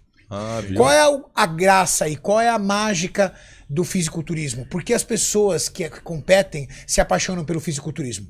Por causa do processo. Você pratica um esporte que você carrega no seu corpo. Talvez você possa ser um jogador de tênis e ninguém vai dizer que você é um jogador de tênis. Talvez você seja um jogador de futebol e eu nem saiba. Mas se você bater o olho nesse cara, você vai falar assim: esse cara é um fisiculturista. É um esporte que você carrega no corpo. Qual é o legado disso? Você é reconhecido publicamente. Qual é a dificuldade disso? Você carrega tudo isso. Então você não pode beber, você não pode farriar, você não pode é, perder sono, você não pode bagunçar, porque o esporte está aqui dentro. Tá aqui. Se você faz isso, seu esporte reduz. E se você reduz, alguém não tá fazendo isso. E aí, que? Se o Júlio perdeu uma noite, foi pra festa, encheu a cara, ficou torto, o oponente dele falou assim: vai, Júlio, vai pra festa que eu tô aqui, ó. Lá no palco, quem vai vencer? Ai, Renato, que absurdo isso, isso não é vida. Querido, alta performance não é uma coisa pra ser discutida. eu vendo o Verdun subindo ele no- subindo num, num ringue, trocando com o cara até a morte, eu posso olhar e falar assim: meu, isso não é vida, esse cara é louco. Uhum. É verdade, ele é louco. Porque toda alta performance tem um pouco de loucura. Sim, sim. É normal o cara correr 42 quilômetros? É normal o cara fazer uma prova de triatlon? É normal o cara fazer um Ironman? O cara corre, atravessa um mar nadando e depois pega uma bicicleta e anda, corre não sei quantos quilômetros? Isso é normal? É verdade. Tudo que está relacionado à alta performance anda numa linha muito tênue entre a loucura e a, a- e a sensatez. Entre o são e o insano. É. Então só quem é atleta profissional, tá? Tô falando hobby. Sim, só sim. quem é atleta profissional pra entender. Seu nível de loucura. As coisas que você já fez pra performar no seu esporte. As coisas que você já se submeteu. Os riscos que você já correu. Você consegue contar com essa mão? Não dá. É muita coisa. E essa frase que tu falou, Renata, é verdade que eu escutei lá do meu, do meu coach, quando eu fui campeão no México, eu fiquei lá dois meses e meio na montanha, correndo a 4 mil metros de altitude. E, e ele falou isso aqui, ele falou, saiu até num vídeo ele falando isso aqui, isso aqui é, isso aqui é só pra loucos. Ninguém faz isso. Ninguém sabe. E uma coisa que tu falou também, eu achei legal, que o esporte tá no teu corpo, né? O esporte, tu vê que ele é, ele é bodybuilder, ele é do, do, do esporte. Já me confundiram várias vezes, né? Tem aquela coisa que as pessoas confundem muito. Ah, modelo, né? Eu não, não, sou lutador. não, não, mas, mas não, não, foi uma vez só. Não, eu não tô, Mas não, eu sério, não tô foi o achando Mr. Magu que Não, falou, então, você ou, é, era modelo. ou a gente vai falar sério aqui, ou a gente vai. Todos nós. Modelo, modelo, eu não sou. Já falei, ah, briguei uma vez, briguei com o cara, meu, vai te deitar, rapaz, que você tirou da minha cara, rapaz, que isso? Ah, eu sei que eu já te vi, tá modelando. Eu falei, tu tá viajando, velho. É que é, é- Na hora que é- você desceu do ringue, o pra cara falar a da verdade, Calvin Klein tava reparando lá. bem, você parece um pouco o Paulo Zulu. Ah, é. E agora? ô, ô, ô, Júlio, me fala como é que tu tá sentindo aqui, como é que tu tá se sentindo, como é que tu... Tô, tô 100%, treinou, não teve aquela sensação de podia ter feito mais, ou podia, ou podia, ou não teve essa Se sensação? eu soubesse o que eu sei hoje, eu teria vencido esse evento. Aham. Esse aí, ne- nesse evento eu era o meu preparador. Mas aí me diz o que que tu tava sentindo nesse momento aqui que tu sentiu, puta, eu É, consegui... Foi a primeira, primeira edição que eu estava. com- Era a primeira competição minha nos Estados Unidos. Hum. Que na minha época era uma coisa muito difícil. Sim. Eu fui o segundo atleta a sair do, do Brasil para competir Bah, que nos. Estados Unidos no Arnold Classic. O primeiro foi Eduardo Corrêa na primeira edição, a segunda edição Foi tu. eu fui o convidado. Que irado, que Então irado. é, era, um, era, era muito uma competição restrita, não era uma competição aberta como ela é hoje, e só alguns atletas conseguiam ter esse pleito para competir por causa de um índice técnico. Então eu, graças a Deus, consegui esse índice técnico e fui nessa competição e acabei ficando em terceiro lugar, mas terceiro. porque eu sabia que faltava alguma coisa, e hoje eu sei o que faltava, era um pouco mais de conhecimento. Se eu tivesse o conhecimento que eu tenho hoje, com certeza eu teria vencido esse Que evento. irado, que irado. Ter essa consciência é legal de ter consciência aí, ó. Conhecimento, conhecimento diz de, é, desde a parte de alimentação, da parte Isso, de, parte de, treinamento, alimentação e tudo. tudo, Uma- geral. uma- É o Júlio aí, é o Júlio? maior. Isso, é no não ano parece, seguinte. né? No ano É seguinte. diferente. Esse é o ano o- seguinte, 2013, Mas é, aqui tá- no Brasil. A primeira edição do Arnold Classic. Foi a primeira vez que o Arnold veio no Brasil. Sim, sim. Me co- e como é que para chegar aí, como é que se- seria, como é que seria o processo para chegar ali? É Como muito parecido com o que era a luta. Então você começou no Jungle Fight. Isso. Nós, atletas, na época, pertencíamos a uma federação que tinha que fazer um. um- como se fosse uma turnê, né? Em, Uhum. em todos os eventos. Então você teria que começar no estreantes, depois você iria para o campeonato estadual, nacional, continental, mundial ou Arnold Classic, que eram os únicos dois eventos que te davam pleito somente para o campeão se tornar profissional. Então, eu fui o sexto atleta brasileiro a me tornar profissional numa época que não existia praticamente Procard é, para nenhuma competição. Porque a federação ela gostava de segurar muito, de reter o atleta no amador, porque era onde ela ganhava dinheiro. Quando ela ia para uma liga profissional, ela trocava de federação. Uhum. Então esse atleta era um atleta que a federação que pertencia ao lado amador ia acabar perdendo. Então para ela fazia muito diferença, então ela fazia o possível para reter esses atletas. Mas chegava um momento que ela não conseguia reter mais o atleta. E chegou esse momento que ela não conseguiu, mas reteu eu, eu o Eduardo e alguns outros atletas que tiveram é, esse índice técnico para conseguir esse nível e sair da federação amadora. Mas era muito difícil, cara. Não tinha nada a ver com o que é hoje. Hoje nós temos uma estrutura financeira para o atleta muito melhor. Ah, isso que é legal demais. Nós temos uma estrutura de treinamento muito melhor. Nós temos uma estrutura, uma tecnologia dietética muito mais avançada do que nessa época. Então, hoje o atleta ele consegue primeiro encurtar esse tempo para conseguir esses feitos. Hoje, os atletas estão conseguindo esse feito que eu consegui com 36 anos, fazendo com 22, 23 Uhum, anos. Para você ver como o esporte evoluiu, já com condição de patrocínio suficiente para poder possibilitar uma estrutura para ele frequentar as melhores competições em qualquer lugar no mundo. Então, se você compara isso hoje com o MMA, você sabe qual é a realidade do MMA. MMA é muito difícil isso acontecer. Sim. Você só consegue sim esse técnico quando, quando você tá realmente para estourar e ir lá para UFC, já para as cabeças, quando os caras E realmente lá, estão né? de olho em você. E olha lá. Caso contrário, se vira, meu irmão, faça vaquinha, peça ajuda para seus amigos, faça rifa para poder juntar o dinheiro para viagem. Eu vim dessa época. Que legal. E ver o que está acontecendo hoje é formidável. Formidável por quê? Porque eu e ele, nós temos a chance de ainda ver um brasileiro chegando no topo. Isso está muito perto. Na nossa época, isso era praticamente impossível.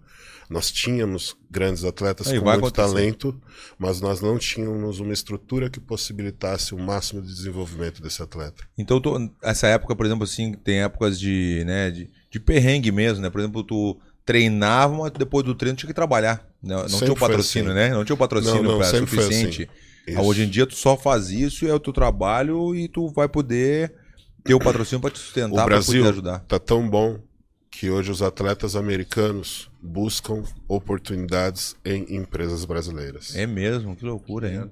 Que E legal, quanto de chegar no topo é ser campeão do Olímpia? Isso é chegar no topo? Sim, isso, isso seria como no MMA ser o campeão do UFC.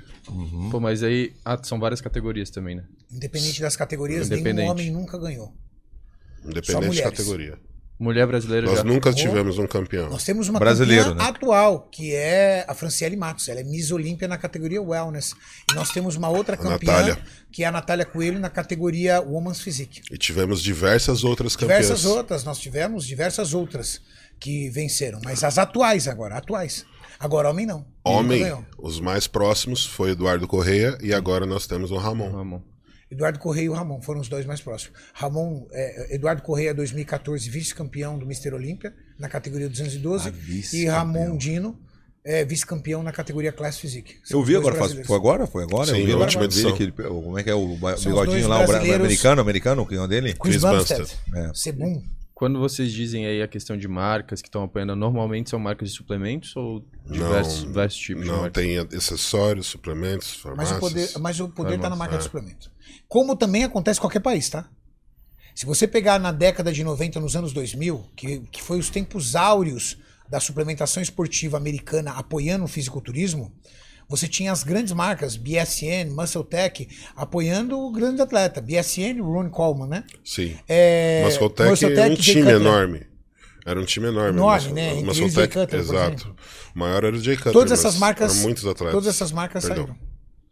Entendi. E, Hoje tem- é- são as marcas brasileiras que estão acreditando no fisiculturismo. e eu vejo que tem uma rixazinha entre as marcas também, não tem um. É muito normal. É que a galera. às mercado. vezes, é, É o mercado, é. mercado. A galera, por exemplo, acaba é, é, comprando ali um pouco a briga. Fala, pô, essa briga entre as marcas. Não é briga entre as marcas, cara, é uma briga de mercado.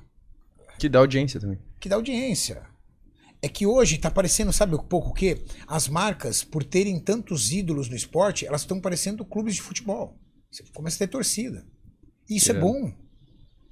Imagina que legal, por exemplo, o, o- a Max Titânio comprar um suplemento alimentar porque ela gosta, ela simpatiza, ela acredita, ela confia, por exemplo, no Ramon. Pô, tô torcendo pro Ramon. Poxa, qual é a marca que patrocina o Ramon? É a, a Max Titânio. Pô, grandes produtos, excelente qualidade. Vou ser cliente da Max Titânio. Isso é ruim? Eu acho que não. Bom Tá demais. louco. É que Imagina você, por exemplo, quantas marcas você viu de roupas, acessórios que explodiram graças ao MMA? sim, muitas, Muitas. muitas, e isso é ruim? Cara, isso foi maravilhoso. bom demais. É muito bom. Mas o que eu te falei no começo, né? Como é bom de, de ver a. Quanto a é. Nike não deve, louco. quanto a Nike não deve pro futebol? Quanto a Nike não deve pro NFL? Quanto a Nike não deve pra, Pro pra, basquete. pro Pro NBA? Michael Jordan. Ao próprio Michael Jordan. Isso é ruim? É maravilhoso. Então, quanto mais o atleta é capaz de se comunicar e levantar uma marca, melhor fica o esporte. Porque entra dinheiro. E não adianta, qualquer esporte só cresce com dinheiro. Porque o futebol é a mania mundial. Porque tem muito dinheiro lá dentro. Porque se não tiver dinheiro, não tem como fazer estádios. Se não tiver dinheiro, não tem como ir pra TV. Se não tiver dinheiro, não tem como pagar altos salários. Se não tiver dinheiro, Pra você não vai dinheiro. achar um cara, por exemplo, lá na Nigéria, ou lá no, no, no Brasil, ou lá na China, que é um baita jogador pra cair na Europa. E- Esse garimpo só acontece porque, pô, se eu encontrar um cara lá na, na Ásia bom de bola, eu vou vender esse cara por milhões pra um, pra um, pra um clube europeu. Senão ninguém vai procurar esse cara na Europa. E uma Na dúvida. Ásia. Tu falou ali que, por exemplo, eu não sabia que tinha tantas mulheres campeões, campeãs no. As mulheres dominam as mulheres A brasileiras. questão de investimento dos patrocinadores para masculino e feminino é menor para É as igual mulheres? no futebol, masculino e É igual, é igual no futebol. Para ter dinheiro tem que ter audiência, né? Agora eu vou, eu vou entender uma coisa. Vou dividir uma coisa que eu recebo críticas em cima disso, então se você quiser me criticar, fica à vontade, mas eu tô dando uma visão de mercado, até para crescimento de- dos atletas entender. As mulheres, elas têm um investimento menor no fisiculturismo do que os homens. Tu certo? diz para delas Financeiro. mesmo. Por exemplo, digamos que uma mulher ganhe, por exemplo, tem muito menos oportunidades de patrocínio do que os homens. Sim. Certo? Você acha que o mercado de. os patrocinadores querem isso? Não. Não querem isso. É que o consumidor quer. O volume de suplementos alimentares consumidos é uma proporção de 80 a 20. 80% dos homens para 20% das mulheres que consomem suplemento alimentar. É proporcional. Cabe o quê? Cabe às atletas, às mulheres, aquelas que querem viver isso, levantar a bandeira. Mulheres, suplementação esportiva também é pra vocês. Mulheres, suplemento, whey não dá espinha, whey não engorda, creatina não incha. Se você tomar creatina, Tudo mito. mulheres, tudo mito. Que Se você tomar creatina, mulheres, seu treino de musculação será melhor. Você vai ter mais força, mais rendimento. Mulheres, tomem whey protein. Você precisa de uma taxa de proteína adequada para conseguir construir massa muscular. Mulheres, tomem um pré-treino para melhorar seu foco, sua energia, sua disposição no treino. Se você aumentar o share, share é participação de mercado. Se você aumentar o share feminino, o que, que as marcas vão falar assim? Opa, vamos investir? Óbvio. Só que empresas não são ONGs. Aconteceu com a, o MMA feminino também. Também. No começo não tinha nada, agora Nada. quando, bum, Só estourou. que aí teve duas, três lá que levantaram, bum, estourou. Estourou pra onde e foi o a- dinheiro? lutas principais e tudo. Tem E aí o dinheiro vai pra quem? Elas não ganharam patrocínio? vai, não ganharam altos A prêmios? Honda, a a, Cris, né? a Honda, a Chris Borg, a nossa Acabou. brasileira, a Chris Borg, deu de ver. Então, o, o- assim, o esporte, o atleta, ele tem que parar com esse vitimismo. Ah, mas as marcas precisam de acreditar nos atletas e apoiar os atletas. Vem cá. Os clubes de futebol, ele vai pegar pangaré pra colocar no, no- no- no clube só porque ele Gosta de futebol. gosta de futebol? Não. Ele só vai pegar. Parece um menininho lá, dribla, chuta, a cabeça. Opa! Olha o talento ali. Agora aquele moleque chuta errado. Ah, mas pô, pô, ele é esforçado, né? Tadinho. É o sonho dele, tudo Ele tal. Algum clube chance. de futebol vai pegar alguém Não, por causa de é, sonho? Não, não, Isso nenhum esporte. é verdade. E é isso que faz o esporte ser profissional. Ah, mas eu queria que, o que a marca acreditasse no meu sonho. Rapaz, nem sua mãe acredita no seu sonho às vezes. Só- às vezes sua mãe vira pra você e fala assim: moleque, que mané é ser Vai fisiculturista? trabalhar. Vai Vai estudar, a calça, rapaz. né, trabalhar, né, Vai estudar. Vai estudar. Que ma... é, ó, pai, mãe, eu sou fã do Verdun, eu quero ser lutador. Que maneiro lutador, moleque? Vai estudar, vergonha. Nem sua mãe acredita no seu sonho, como é que você quer que uma empresa acredite? Agora, você pode acreditar no seu sonho. E- Você pode acordar pela manhã e falar assim: eu serei o maior lutador de MMA do mundo. Esse cara, ah, é você. Você pode acreditar. Ah, mas eu não tenho dinheiro, então eu vou trabalhar. E depois do trabalho eu vou treinar. Isso reflete muito o que você fez com Eu vou Sim, gastar sim, é meu dinheiro, meu salário, em vez de gastar na balada, comprar uma moto, comprar um carro, vou pegar essa grana e vou investir no meu esporte. Eu sou o meu patrocinador. Eu fui meu patrocinador por muitos anos. Eu também. Julião, Nossa. eu e você, Senhora. dois lascados. Fa- Fala pro Juliano assim, dos nós. Eu, dos nossos. Eu tinha uma DT200 que no frio não pegava Imagina DT eu na DT pilotando o Julião atrás. Não acredito. e quando assim, ela não pegava? Não, era. Empurrava pra feio, dentro da loja e ia pro de ônibus, a pé. Pegava o ônibus, descia tudo a pé, lembra, Você Julião? Descia virava, você a pé. virava, cara. Pegava a nossa tinha. grana, whey protein. Pegava a nossa grana, ergogênico. Pegava a nossa grana, filé de frango. Quem era o seu patrocinador, Julião? Eu, a- ao ponto da minha mãe chegar e falar: Meu filho, Larga. você tá gastando todo o seu dinheiro, você tá vendo que você tá acabando com sua vida. O que, que você vai ser no futuro? Pensa no amanhã, não gaste seu dinheiro com isso. A visão de mãe. Óbvio. Adianta eu criticar a marca? Falar assim, ó, a marca não tá me apoiando, não tá me vendo. Claro que não, você tá lá no começo ainda, cara, não é seu momento. Existem atletas ganhando grandes eventos e esse cara já sofreu muito, já ralou muito, já bancou muito. Esse é o cara que eu tenho que patrocinar agora. Não você que tá lá atrás. É isso. E outra coisa que acontece muito é o que acontece também com o MMA. O cara olha o Verdun, olha o que o, Verdun co- conseguiu, conquistou. Eu quero ser lutador. Por quê? Porque eu vi o Verdun e o Verdun é bem sucedido. Então eu quero ser que nem ele. Status, né, Julião? É o status, entendeu? Aham, então você aham. sabe que esse cara ele não é pra luta. Sim, sim. Ele não tá É, fazendo vê aquilo na hora, do né? É o coração. É, o cara começou a treinar lá, vários vão na, na Kings lá né, com o Mestre Rafael Cordeiro. A gente tem um olho assim de o cara começou a treinar, deu uma treinadinha, já sabe que não serve. Não É serve. na hora, tu vê na hora, não No tem. esporte Não também. serve. O de vocês também, né? Botou ali já deu pra Ele tem todo o direito de sonhar, mas esse Claro, sonho você sabe que é claro, superficial, claro. que não é profundo. Agora vamos lá, você vai lá embaixo, lá embaixo, lá, naquele cara que tá lá lutando no, no ringue, lá naquela academia fechada. Você vê o cara lá sofrendo, aí ele vira pra câmera e fala assim: Porra, tô aqui sofrendo, tô aqui ralando, nenhuma marca acredita em mim. E aí aquilo te penaliza, né? Você olha e fala assim: Poxa, meu, é verdade, meu. Cadê as marcas pra patrocinar isso? Cadê as marcas pra apoiar isso? Peraí, peraí, peraí. E aquele cara que já ralou isso, passou por essa fase, continuou ralando, passou por outro, continuou ralando, passou por outro, continuou ralando e chegou lá em cima. Esse cara também tá sem patrocínio. Quem é o cara que merece patrocínio? Esse cara que já chegou aqui ou aquele cara que tá lá embaixo? É. Você pode abreviar a vida desse cara e fazer a vida dele ficar mais fácil. Ramon, segundo melhor classic do mundo. O atual melhor atleta de fisiculturismo do Brasil. Ramon. Todo mundo vira e fala assim: nossa, mas o Ramon ganhou uma oportunidade de ouro. Nossa, acharam lá, Toguro ligou, trouxe ele, o Cariani adotou, levantaram ele, um monte de gente ajudou, Horst ajudou, um monte de gente ajudou. Peraí, peraí, peraí. Ramon, quando foi descoberto, ele já era atleta profissional, cara. Ele já tinha ganhado o evento profissional, ele já era pró. Ele já estava no topo da categoria, ele não era amador, ele já era pró. Do amador pro pró, a jornada é muito grande. Então ele já estava no verdade. ponto, na maturidade para ser patrocinado. Ele Sim. já era o cara. Entende? Então, todo esporte é uma escalada. E essa escalada, às vezes, tem que começar lá do início sendo você. O futebol ainda é um dos poucos esportes que, o- que ele tem tanta popularidade, ele tem tanto assédio, é tanta gente, é tanto dinheiro envolvido, é tantos bi de dólares, de euro, que o cara tem olheiro lá pegando os molequinhos de 12 anos. Por quê? Porque assim, tá, 16, ah, 16 o clube já tomou. 14 o clube já tomou. Então vamos ver os de 12, porque chega que o Barcelona com 14 leva. Aí os caras ficam lá, olheiro lá. Nossa, olha aquele moleque, vamos pegar. Quantos de 12 que foram pegos que quando chegou em 18 o pessoal falou, ixi, Não é esse. não é isso. Não é. Grande esse. maioria. Mas é uma coisa, cara.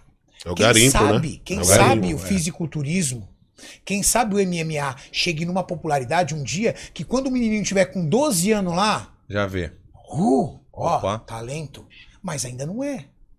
Ainda tem gente no topo que não tem patrocínio. Então quem eu tenho que patrocinar? O cara que fez toda a jornada ou aquele cara que tá gritando aqui, ó, nenhuma marca me patrocina, nenhuma marca me- acredita no meu sonho. Qual é o cara que eu tenho que ajudar? Esse cara aqui, porque esse cara já sofreu pra caceta. Esse cara já tá maduro. Pra eu empurrar ele pro topo é muito mais rápido. Ah, mas isso é um pensamento egoísta. Não, isso é um pensamento verdadeiro, justo. Esse cara aqui fez a jornada sozinho. Eu fiz a minha jornada sozinho. Fui ter patrocínio depois de muito velho. Já tinha ganhado de tudo. Júlio, então. pff. Sabe qual era o patrocínio do Julião? Ah. É que o Julião é muito humilde, ele não fala. O Júlio ganhava saco de suplemento, o cara falava assim: tá os sacos, vai vender. Você vende o saco É. e faz o seu Vai dinheiro. fazer seu velho. dinheiro, vai vender. E aí você não, vou vender, saia vendendo, Claro, cara. Saia vendendo pra poder arrumar o dinheiro e ter os, Pra comprar o que eu comida, né, precisava. pra E ao mesmo fazer tempo é uma troca, né, cara? O que, que adianta o cara ir lá que tem uma empresa que tá investindo, ele quer o quem de volta? Ele quer a imagem, ele quer a divulgação. Sim. Como que eu vou É exato, não é a entidade retorno, filantrópica. entendeu? Ele precisa Então- retorno. Eu tô te dando a minha proteína. O que, que você vai me, tra- me trazer de volta? Entendeu? Conselho para quem quer se tornar um grande atleta e é jovem.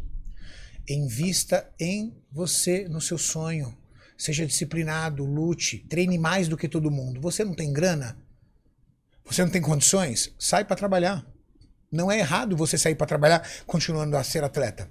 E pega Não, essa muita grana gente faz isso. É muita gente faz Pega essa trabalha, grana e enfia. treina, trabalha e vai. E, e vai crescendo. E vai crescendo. Não, quantos ali que treinam com a gente no Mestre Rangel treinam o dia inteiro, não sai pra, pra fazer iFood, É. pra, de madrugada inteira, no dia seguinte tá lá. Tá lá treinando. Tá lá treinando. E aí, às vezes, você olha e fala assim: nossa, por que uma marca não patrocina esse cara? Que dor no coração. Legal. Só que esse cara que tá aqui entregando no iFood e treinando, alguém já fez isso por muito tempo e já tá aqui, Sim. ó. Nas cabeças. Esse cara nas cabeças é a hora que eu tenho que falar assim: não, mano, vamos junto. Vamos que você tá maduro, você tá pronto pro game. Que irado. Tá louco. Eu queria fazer agora uma. Como esse, esse programa é dedicado ao meu irmão, né? Por Sim. ele fez a- acontecer tudo isso, na verdade, assim, do, do ge- geralzão. Eu queria ligar pra ele, fazer uma surpresa pra Boa. ele. Opa. Vou ligar aqui que ele ia fazer uma. Vamos ver se ele reconhece, vamos ver se ele conhece mesmo. Negabet. Vamos ver se ele conhece. Pessoal, esse é o meu irmão. Meu irmão é fãzão do. Ó. Alô, E aí, Felipe? e aí, como é que tá? Olha, estamos aqui ao vivo, aqui te escutando aqui, ó. Tá o Júlio e o Ah, Renato legal, aqui, ó. Bem no final da aula. É mesmo? É, eu acabei a aula agora. Aí, ó, viu? Era pra acontecer então. Era pra acontecer. Fala, O Felipe! Mariano e o Júlio Balestrin. e aí, Aqui, ó, tava aqui te cumprimentando aqui, ó. e aí Negabete?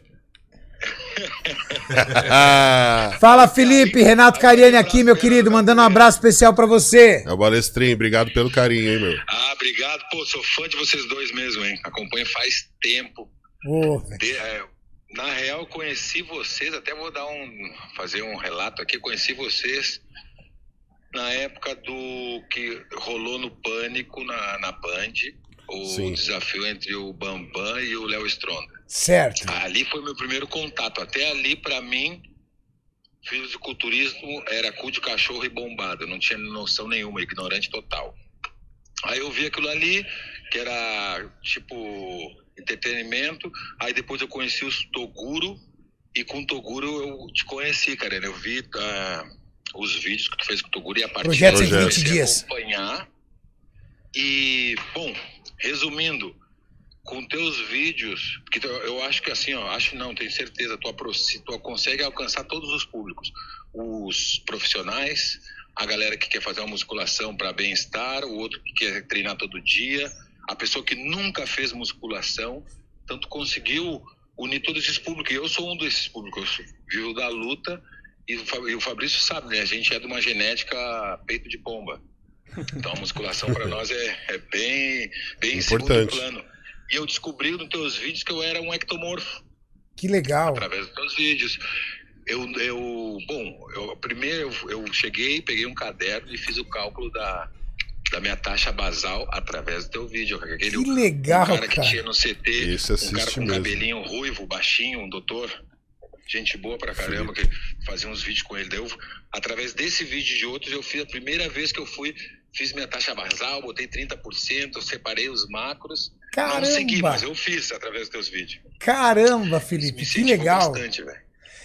Fê, foi incrível. Eu, eu tive a oportunidade de assistir o podcast ao qual você me apresenta pro Verdun.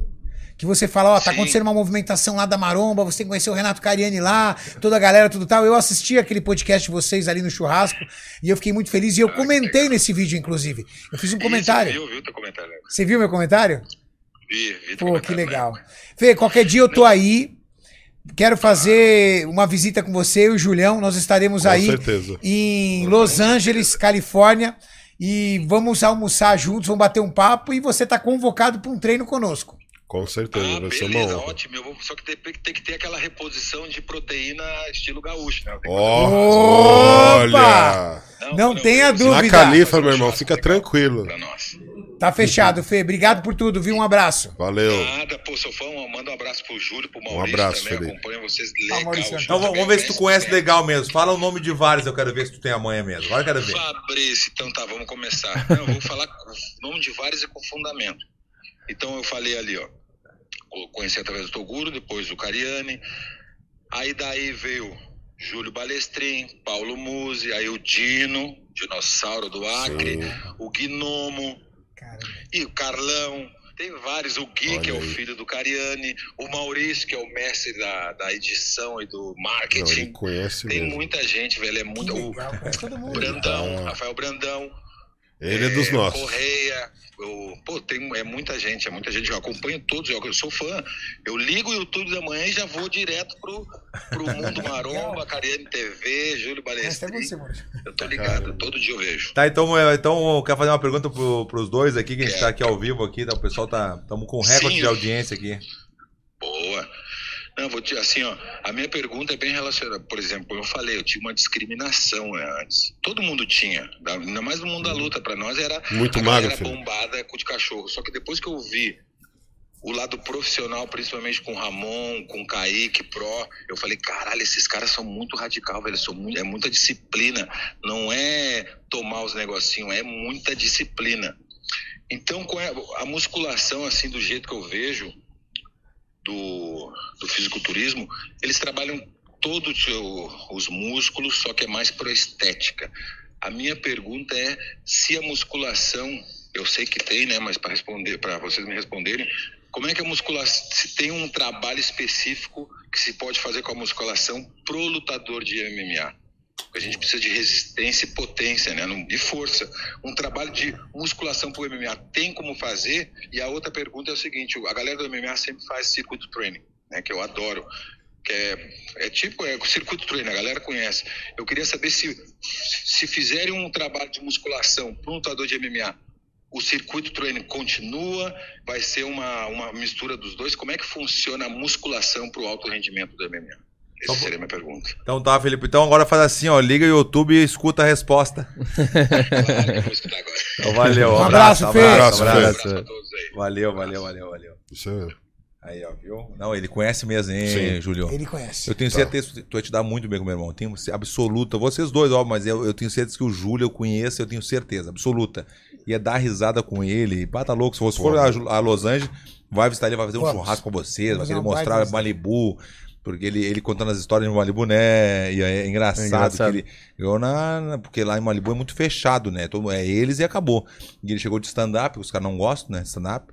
Que ele vê a onda mais rápido, né? Vê mais, mais de longe, né? A onda e os caras, não, tu não é, tu não é bem-vindo aqui. Ele, não, eu vou ficar aqui, eu vou ficar aqui. E ficou, hoje em dia é considerado lá. Na força, mas foi. Na marra. na barra. Tá Não, ele sai rabiando geral mesmo. Ó, Ele sabe mesmo. Qual é a pergunta, né? De maneira geral, você consegue sim fazer um trabalho muito forte de musculação. Aliás, ele é essencial para melhorar o condicionamento do lutador, força e explosão. E também resistência. É muito importante para você se defender, você sabe muito bem disso. Você precisa ter uma força no quadril excessiva para poder fazer uma raspagem decente. E o nosso maior treinador de o preparador físico que nós temos é brasileiro, Rogério Camões. Ah, Ninguém é verdade, prepara é como o Rogério Camões. E o Camões tem uma história do fisiculturismo. Camões chegou Hum. a competir em campeonato mundial de Que fisiculturismo. legal saber isso. Então, ele usou todas as estratégias que nós aplicamos em fisiculturismo em lutadores com muito sucesso. Nós também temos o caso inverso, que é um grande strongman que fazia musculação como prioridade, que é o Mário Spudionovski, que chegou a ser campeão até do KSW. E nós também temos o primeiro projeto de troca de categoria utilizando estratégias do fisiculturismo. Quem fez esse projeto? Evander Holyfield, junto a Lee Haney, que era o oito vezes Mr. Olímpia. Então eles fizeram loucura, o projeto Apollo para trocar de categoria o Evander Holyfield. Então ele passou de cruzador para pesado com esse projeto do Holyfield e de lá para cá ele você pode perceber que ele era um atleta muito diferente dos outros, a condição física.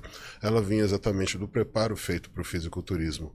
Você consegue mesclar dentro do circuito do lutador movimentos compostos, na maioria dos casos multiarticulares, de musculação que vão melhorar a performance do atleta de MMA. Não são os exercícios feitos como nós dentro da sala de musculação voltado para o fisiculturismo. O componente elástico para o lutador é muito importante. Os movimentos explosivos são essenciais para melhorar a performance do lutador. Então, um trabalho com elásticos associado ao trabalho de pesos, a maioria dos casos livres, em alguns casos máquinas específicas, são fundamentais para melhorar a performance do atleta. Como que é feito dentro do circuito? Você pode fazer um circuito alternando os princípios. Então você pode fazer um, um, soco em cima do saco e na sequência você pode fazer um levantamento olímpico, depois um levantamento terra e depois você começa a raspar os, o próprio saco. Então você consegue incluir movimentos que são da musculação comum, mas que feito de uma forma mais explosiva para poder potencializar todos os resultados que o lutador precisa de acordo com as características que ele uhum. também precisa melhorar. Então, com a musculação, é fato você se tornará um personagem, não, um lutador muito mais completo do UFC. Eu falo personagem porque o UFC hoje sim, tem, sim, sim. além dos atletas, grandes personagens que encaram aquilo como trabalho e que fizeram o MMA se transformar no que é hoje. Mas isso foi fundamental. Então, se você for observar, Conor McGregor é um exemplo disso, Khabib também é um exemplo Khabib, que é. trabalhou muito a musculação fortemente para ter os resultados que teve. Pô, que legal. E essa, essa resposta foi pro, pro, pro Felipe ou pro Negabete? Negabete, é lógico. ah, dos nossos. Dos a única coisa é que muitas pessoas olham e falam assim, poxa, por que o lutador de MMA ele se prepara tanto, faz tanta dieta e ele não tem o corpo trincado, ele não tem o corpo musculoso? Porque é outra proposta. Né? Especificidade. Né? O fisiculturismo, ele trabalha estética e proporções. Então, eu vou para academia e eu vou fazer vários exercícios para peitoral porque eu quero desenvolver meu peitoral. Eu vou para academia no outro dia, eu vou fazer vários exercícios para ombro, porque eu quero meus ombros mais volumosos, mais definidos. Eu vou um dia só para treinar meus braços. Então, isso que o Felipe disse de circuit training, que na verdade é um circuito de treinamento, é aquilo que o Júlio falou. É uma outra proposta. É melhorar a qualidade do atleta. Uhum. Deixá-lo mais veloz, mais forte, mais resistente. E não necessariamente mais estético. É que às vezes existem alguns atletas que até privilegiados por sua genética entram no palco com um físico impressionante, parecendo um atleta de fisiculturismo. Sim. Mas é muito mais a genética dele Sim. do que propriamente o tipo de treinamento. Não é... Ele tem uma resposta a treino tão forte que o pouco já deixa ele assim. Só que, às vezes, na visão é, da, da galera, ela vê aquele cara e fala assim: nossa, esse cara tá demais, ele vai acabar com isso aqui. E não necessariamente e não é, essa é a regra. Boa, boa, porque boa, o esporte é outro. Boa, muito bom. O esporte é outro. É e aí, às vezes, o atleta, por exemplo, fala assim: pô, não acredito que ele perdeu daquele gordinho. Peraí, peraí, peraí. É outro Roy esporte. Nelson, Roy Nelson. Roy Nelson, Butterbean. Lembra é, do Butterbean? Claro, claro. E aí as pessoas falam assim, nossa, ele é o azar. Abbott. Não, ele é, Abbott é o primeiro, per... esse é o melhor, brigador de bar. É, as pessoas não entendem e falam assim, nossa, ele perdeu com um azarão. Não, não, é uma outra proposta. Legal e a proposta não necessariamente é evidência muscular. A proposta ela envolve outro tipo de estratégia, outro tipo de técnica, outro tipo de força, outro tipo de resistência. E por que eu digo isso? É muito comum pessoas que não conhecem o nosso esporte chegar na gente e falar assim: ah, você é um atleta de fisiculturismo, é? Vamos tirar um braço de ferro? Eu não, eu não gosto. Um jogador, não tem nada a ver. Eu não, um, eu não sou um jogador de braço de ferro. Eu não sou um lutador de braço de ferro. Ó, oh, você é atleta de fisiculturismo, né? Você consegue levantar esse carro? Não é minha proposta. O atleta de fisiculturismo Boa. não é Legal é aquele né? que é capaz de levantar mais peso. Existem atletas que são muito fortes e não necessariamente são os mais musculosos. Nós temos alguns atletas que, que treinam conosco que eles são máquinas de carregar peso, mas não necessariamente são os campeões no palco. Que trazem a melhor performance Genética. Afinidade é um tipo de treino.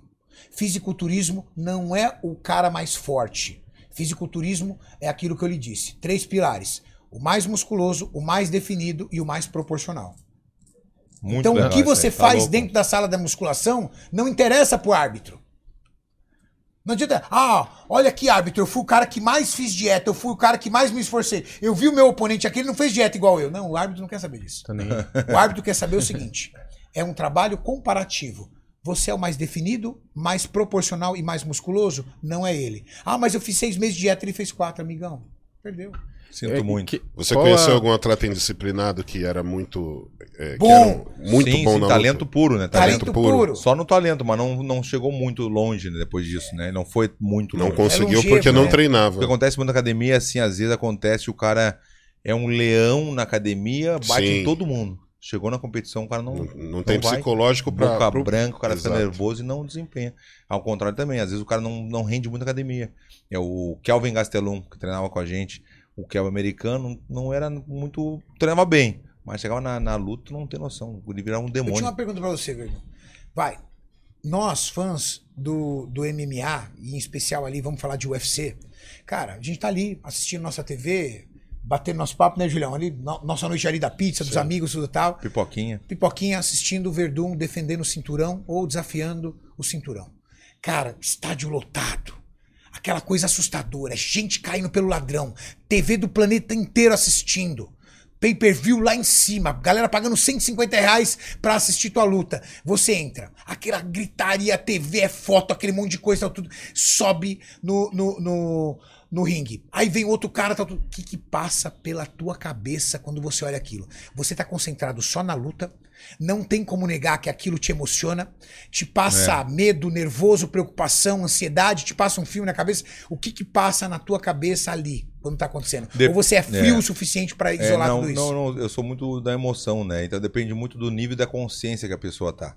Né? Se tu tá muito consciente, que eu fiz um trabalho, a última vez que eu lutei no UFC, eu fiz um trabalho de, de cabeça, de.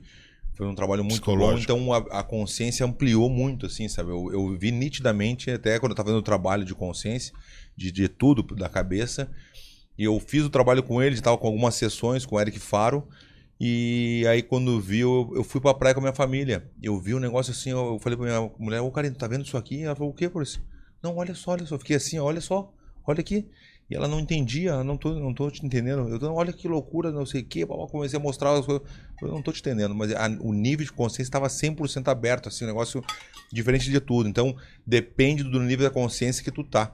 Se tu tiver muito bem treinado, eh, focado, o que for, tu vai eh, não vai dar muita bola, mas tu vai ver tudo. Tu vai conseguir enxergar tudo. Se tu não estiver bem preparado, então tem vários ah, momentos, né? Já aconteceu comigo as duas coisas. Já teve mo- momentos que aqui no Brasil, em Curitiba, eu perdi o título porque eu estava muito emocionado com tudo.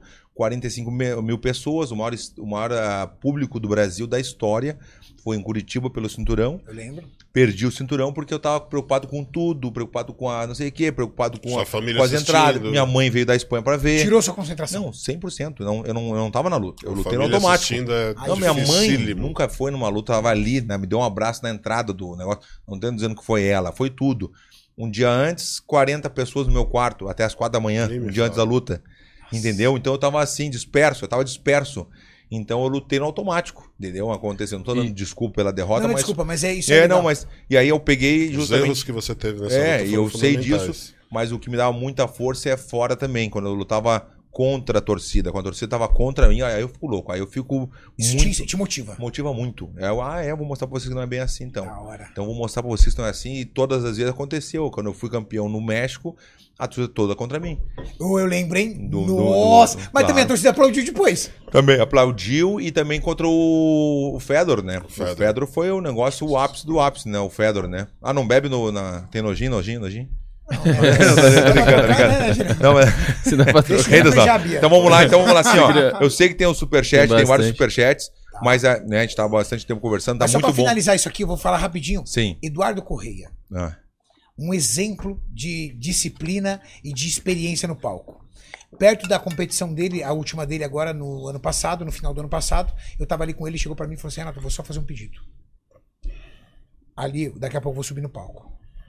Nada de palavra de motivação, nada de palavra de incentivo, nada de palavra de emoção. Não me faça me lembrar da minha família, não me faça me lembrar da minha filha, Que não me legal. faça me lembrar da minha esposa. nível de Eu quero Tá entrar naquele consciente. palco como eu entro em todos os palcos. Frio. Feito um serial killer. Eu vim aqui pra fazer uma coisa: praticar o meu esporte, performar e vencer esse campeonato.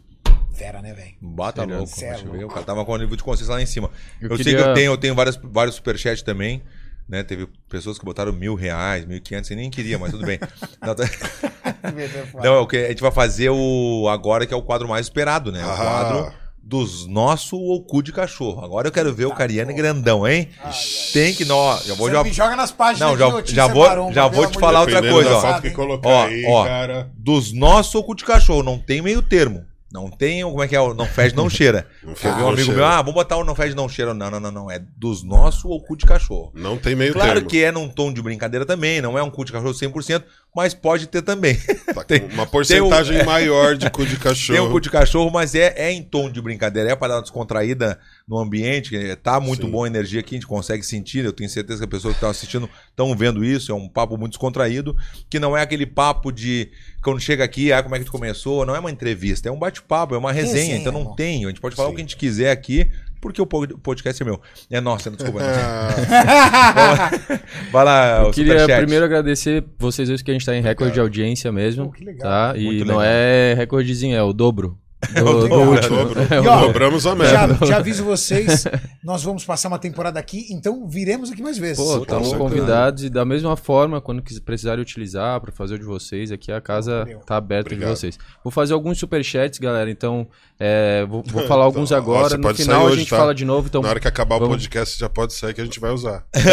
fica aí, cara. Na última vez, direto, na já. última vez a gente fez com o Vitor Miranda, ele ficou aí até 10 da noite gravando conteúdo, É. a gente ficou ali gravando pra ele, tudo, É, tá em faz, casa. faz o pix rapidinho, dá tudo certo.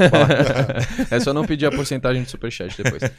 é, porque teve um que pediu, né? É mesmo? Ah, é verdade. Teve o, quem foi, É, foi brincadeira. O Matheus Matheus Ceará, Matheus Ceará. Ceará é Mas ele comediante. também puxou Ah, bem. Mas mas foi é legal. É, é. gente boa demais. Não, ele puxou legal. Ele falou assim: ó, se fizer de 500 reais, eu faço o a propaganda. Eu faço merchan, o hora, papai cara, insistiu, e quando viu, pum, quinhentão. que isso, não sei o que. Daí quando vi, ele fez o merchan, brincamos pra caramba, foi legal. Ele tá aí, como é que ficou o negócio? Eu, como é que foi? Quando é que vai fazer o Pix pra mim? O quinhentão? Dos nossos. Vai dos nossos. Aí ele joga na minha, né? Ou o Henrique Martins, lá de Urubici. Ah, o Henrique é Fala dos nossos. Manda um abraço pro pessoal de Urubici. Henrique da Pousada Serra Bela. Tem que voltar aqui na cidade com a família. Chama na permuta. Bah, fiquei lá, velho, que, ô, meu, quando tiver oportunidade, vocês vão ficar um tempo aqui. Agora tá um pouco calor pra ficar na serra, porque na, na serra é legal de, do friozinho, né? Friozinho. E ali eu fui lá com o Henrique, me tratou super bem, as cabaninhas tudo 100%. Henrique, obrigado aí pelo, pelo, pela permuta, né? Que rolou uma permutinha lá, que, mas é que valeu muito a pena, foi pros dois lados e eu Claro. fiquei bem demais com a família. Vai lá. Lucas dos Santos, Júlia e Cariani. Eles acabaram de falar sobre isso, mas vou. Fala um pouco sobre os benefícios da musculação para praticantes de jiu-jitsu. Eu já treinava jiu-jitsu à noite e agora eu tô fazendo musculação na Ironberg de Maringá ao meio-dia. Cara, reforçar a musculatura é primordial pra você, primeiro, evitar lesão. E segundo, pra dificultar a vida do seu adversário. Boa. Então você vai ficar mais forte, você vai ficar mais resistente e também você vai ficar menos suscetível à lesão. Ah, Isso isso é, é muito importante para você que quer se manter em longevidade numa atividade como jiu-jitsu, onde a lesão anda ao lado da modalidade. Então, para você se esquivar dessas lesões, é importantíssimo você fazer um trabalho auxiliar de musculação. É óbvio que a atividade principal sempre vai ser o jiu-jitsu e a atividade complementar será a musculação. Então, para você, lutador de jiu-jitsu, pelo menos musculação três vezes na semana. De uma forma preventiva. Preventiva. Não, ah, imagina, por exemplo, ó, a maioria dos lutadores. Vamos pensar em luta de- em Gil de café. kimono. Café. O cara tá aqui o tempo todo na pegada. Certo? O braço Ativando cansa. flexores. Maior incidência de quê? Epicondilite. Muito comum. Bilateral, às vezes. na Iron tem um que eu não só Entendeu? vi lá. Sim. Outra coisa, Aham. ombro. Muitos atletas de Gil reclamam de ombro. Por quê? Tranco, pegada. Se você tem ombros mais fortes, se você Chave tem antebraços mais fortes, se você tem musculatura mais É forte, muita diferença. é muita diferença. Sair de uma chave, né? Já uma chave. treinou? Eu perguntei se você já treinou já? Já. Tu chegou a treinar direto assim um tempinho? Não, não, não. Eu tenho grandes amigos lutadores. Daniel Grace também é um grande Sim, lutador. sim, Daniel. Eu, eu lutei com, com o. Daniel no ADCC. É, por isso que eu te perguntei da 2005, DCC. alguma- E, e, e tu, Renato, já treinou alguma vez? Já, mas o, o- o fisiculturismo veio muito cedo pra gente, é uma Não, escolha, né? Fisiculturismo veio muito É cedo uma pra gente. renúncia. E aí você, pra você atuar em, vamos lá. Digamos que você seja um cara apaixonado por tênis e você resolve ser um atleta profissional de luta. Como é que vai ficar o tênis na sua vida? Não tem como. Não cara. tem mais espaço. Tem Pode espaço. praticar, mas é. De vez em quando você vai pegar um amigo lá no final de semana, Exato. bater uma raquetada, mas você fala, nossa, Tá, tô mas assim, o que que tu... Jiu-jitsu, Muay Thai, Muay Thai. boxing... Muay Thai. Muay Thaizinho ali é, é legal, né? Muito bom. Legal Tem de que fazer levar um- pra treinar Eu com o gosto. Rangel aqui um dia. Vamos. Só pra dar uma brincada. Pra Não, dar não, uma- eu, go- eu, eu, eu, eu não só gosto, como admiro, como eu acho que que agora, que nós estamos aí mais velhos, tem cabe até espaço pra isso, né, Julião? Sim, eu conheci até o Francisco Filho. Você uma Ah, é? Que legal. É bom né, o chute dele. Não, Pô, ele é incrível. na cabeça. Então vamos lá. A galera tá tem- esperando. tem mais aí, Tem calma. mais aqui, mas vamos fazer pra. de- Pode ser depois? Ok, a galera vai fazendo mais, tem um monte aqui. Não, mas depois no finalzinho, deixar pro Mas final. também você pode fazer um bate-volta aqui e a gente responde mais rápido. Ah, isso que a gente vai fazer. Vamos fazer o. Aqui, Galera, o negócio é o seguinte, só um pouquinho. Mandem pro, pros amigos ali, que é só, não precisa nem sair do vídeo, né? É só botar compartilhar, manda lá pro Twitter, pro, pra Vamos todo mundo. aumentar mais ainda esse recorde. aí. WhatsApp. Manda ali pra galera assistir, que estamos aqui É, batendo um hora do, bate-papo. do quadro aqui sempre aumenta. Não, o quadro, Deus o livre. Agora vai ser o dos nossos cu de cachorro. Não, tem, não vem ficar em cima do muro aqui que eu vou. Faz- Ai, um ai, ai, espaço viu? bom ali pra te largar na mão. Entendeu? Aí, ó. Ai, Verdun, não faz comigo, não. Hoje ele vai responder o cu de cachorro. Não, é os dois, é os dois. É os A dois. Mariana. Não, e o bom é que a gente não. Desculpa, é, é bom que a gente não sabe quem vai aparecer. Isso que é bom, é surpresa pra todo Vocês mundo. também não sabem. Não, é só o Falcon que faz. O Falcon Meu lá. Deus. Tu lembra do bonequinho Falcon? Não lembra lá, Renato? Olha lá, Renato. Falcon. O Falco tá meio, tá meio prejudicado o cabelo, assim. O Falco, né? O Falcon vai lá pro nosso. Tá meio Goleiro prejudicado. Cássio. Aqui, ó, a Mariana Brizotti. Mariana dos nossos, acho que é a que mais assiste. Brizotti, gostei Ela- desse nome. Mariana. Ela... Brizote, Julião gostou, Mariana e Brizote. De brisa. De brisa. Brizotti, salve. Brizote. Ela até postou a gente o podcast mais assistido. Sabe que o Spotify lá quando tem. Sei. Que dá o, o ranking do que Sim, mais o nosso- assistido. o nosso é o podcast nosso é- dela. Não pode Que ser. legal, juro. cara. Que irado. É, Cariane e Júlio, quais dicas vocês gostariam de ter recebido no início de suas carreiras que hoje vocês consideram muito importantes? Nossa. Ah, vou dizer uma dica. Uma dica que eu, que eu, que eu acho que era muito importante. É estudar mais. Se eu tivesse estudado mais sobre o esporte, eu teria menos lesões hoje e teria encurtado o meu tempo de performance, eu teria mais resultados. Mas eu também vim de uma geração que o acesso era muito pequeno, porque não tinha internet. Hoje tem. Então, estude mais para você se preparar melhor e errar menos. Boa. Não tenha dúvida que esse é o melhor conselho. Acho que para qualquer área da vida, sempre estudar mais, porque esse vai ser a melhor estratégia que você pode trazer para a evolução física e também profissional. Os melhores atletas são aqueles que deixam o lado intuitivo um pouco a menos e se prepara melhor. Então é isso. Por exemplo, o, o esporte de luta. Aquele cara que só luta e não olha pro lado, ou aquele cara que estuda técnica, estuda o do oponente, vê aquilo. Não vai durar muito. Aquele cara que O eu já vi, intuitivo já é vi várias complicado. vezes, o cara tomar porra na cabeça. tomar- Eu falei, não deixa, não pode. Você sempre Não, estudou seu eu- adversário. Eu aguento, aham. não sempre, no começo não, Não. no começo não, no começo, ah, vambora azar e É, perdi muitas, intuitivo. né? Perdi muitas. E aí esse meu amigo que fazia, vários amigos faziam, não, eu aguento 20 e poucos anos, eu aguento. Tá, mas até quanto vai durar aguentando É, porrada na cabeça? sim. Não deixa o cara te bater na cabeça. Deixava, deixava, deixava. Hoje em dia não, tá- não pode nem lutar. Não consegue nem falar direito. E esquecido, começa a esquecer das. A gente tava falando mesmo? Não, vai lá. Vamos chamar então o Então, quadro vamos. aí. Vamos Galera, chamar- façam mais superchat aí, no final a gente vai, a gente vai vai fazer um mais bate-volta aqui. Bateu, fazer um bate-volta e agora é o mais esperado. Não, da internet tu não tem noção. né? Eu falei pra vocês, o ranking tá ali. Ai, ai, ai. Podcast Salva no Brasil. O nosso tá em primeiro faz tempo, mas tudo bem. né? É Flow, pode pá, papapá, tudo abaixo do nosso, mas tudo bem. Nem me viu. Vamos lá, começa lá, vamos lá. Hey! Vai. Na hora que era ver. Peraí que eu vou no banheiro. Ah. Ali, ó, Paulo Borrachinha. Putz. Aí, ó. Vamos lá, vamos lá. Não conheço. Não conhece? Não. Então, vai lá. Júlio, Júlio conhece. Cara, Paulo Borrachinha, ele deu uma puta mancada, você sabe, né? Na luta do, do nosso do, do ex-campeão. Mas pelo pelo atleta que ele é, cu de cachorro. Curto e grosso, curto e grosso. Viu? É, Eu, não, eu já tenho que falar que eu não tô influenciando ninguém. Eu tô na minha aqui, olhando pra frente e nem me viu. Vamos lá, então o, o Renato não pode falar porque não conhece. É. É uma boa desculpa. Vamos lá, vamos lá de novo. Vamos, vamos pro próximo, Ele ia falar, então. Boa Ele ia desculpa, falar, ele ele tava se Não, quase eu falando. não conheço. Eu Não conheço. conhece, Não não, conhece. conhecesse ele dava, dava real. Vamos lá, próximo. Aí, ó. Kleber Bambam. Aí essa daí é pra você que eu responder, Renato. Cara, posso falar de É. verdade dos nossos. O Bambam é o seguinte. É, ele é uma pessoa de personalidade muito forte. Eu convivi com ele. Cara, assim, ele é muito louco em algumas coisas, mas ele é uma pessoa boa. Sim. A essência dele é uma pessoa boa. De ajudar você, de comprar as coisas, comprar sua briga, de tirar a camisa pra te dar. Então eu vou muito pela essência das pessoas. Sim. Eu tenho, assim, eu tô te falando isso, sabe por quê? Porque nós tivemos um- uma, uma- uma pequena desavença ali. é, depois eu fiz um projeto com ele, né? Eu coloquei ele no palco. Ele sempre foi um maromba e ele sonhou, e o sonho dele sempre foi competir. E eu fui ali que eu conheci o Maurício.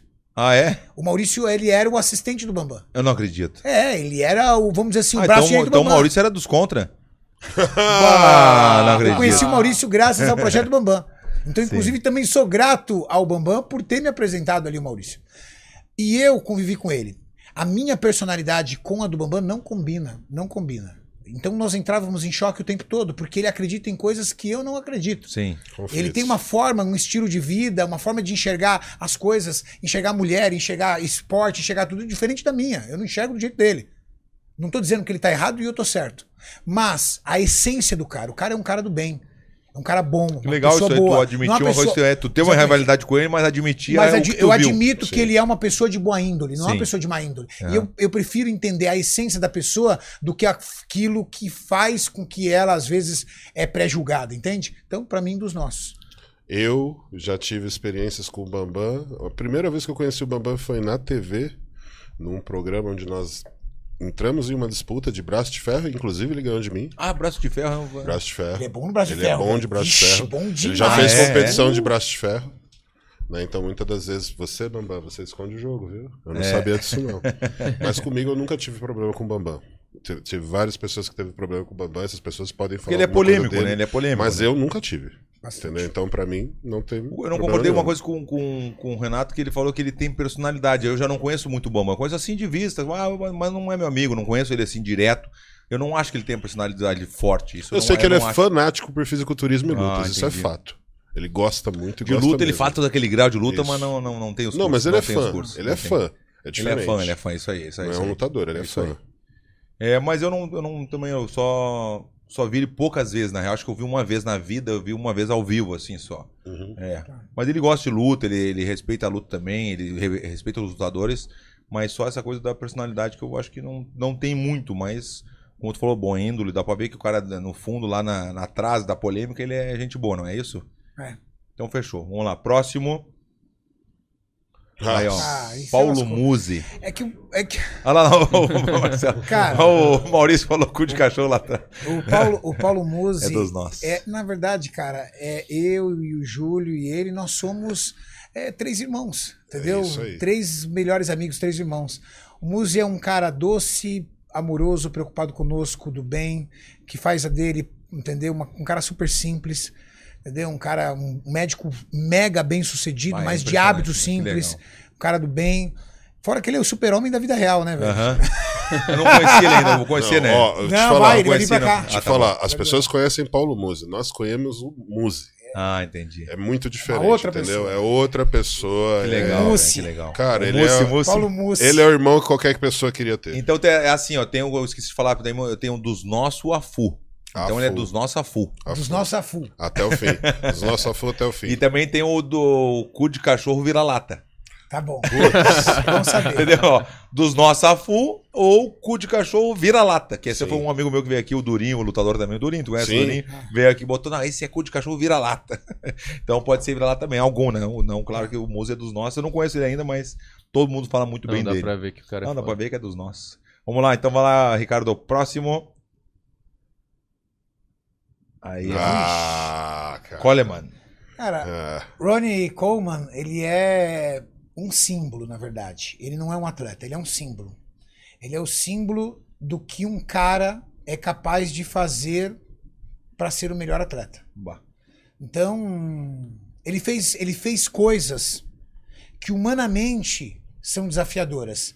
Tanto que hoje ele anda numa cadeira de rodas. Bah, não acredito, velho. sim. Cara, ele anda. Ele tem uma série de Paga um cirurgias. preço Julião, você alto. sabe dizer as sérias? Ele tem cirurgia no quadril, né, Julião? No quadril e Ele coluna. tem ele prótese tem no quadril, inúmeros. na coluna, tem inúmeras cirurgias. Por quê? Porque ele, ele é um cara tão obcecado por vencer que ele levou o corpo dele a um limite. Sim. Alta performance, gente. Fora A alta humanidade. performance, fora ela caminha num limite entre a morte e a sobrevivência. Isso é muito comum. Esse é o limite da insanidade. Vamos pensar, Ayrton Senna. Ayrton Senna morreu porque ele não era um bom piloto? Pelo amor de Deus. Pra mim, Ayrton Senna foi o melhor piloto de todos os tempos da Fórmula 1. Só que ele andava na onde? Numa linha bem tênue entre o fim, a morte e a sobrevivência. E quem anda nessa linha pode desviar. E ele desviou e morreu.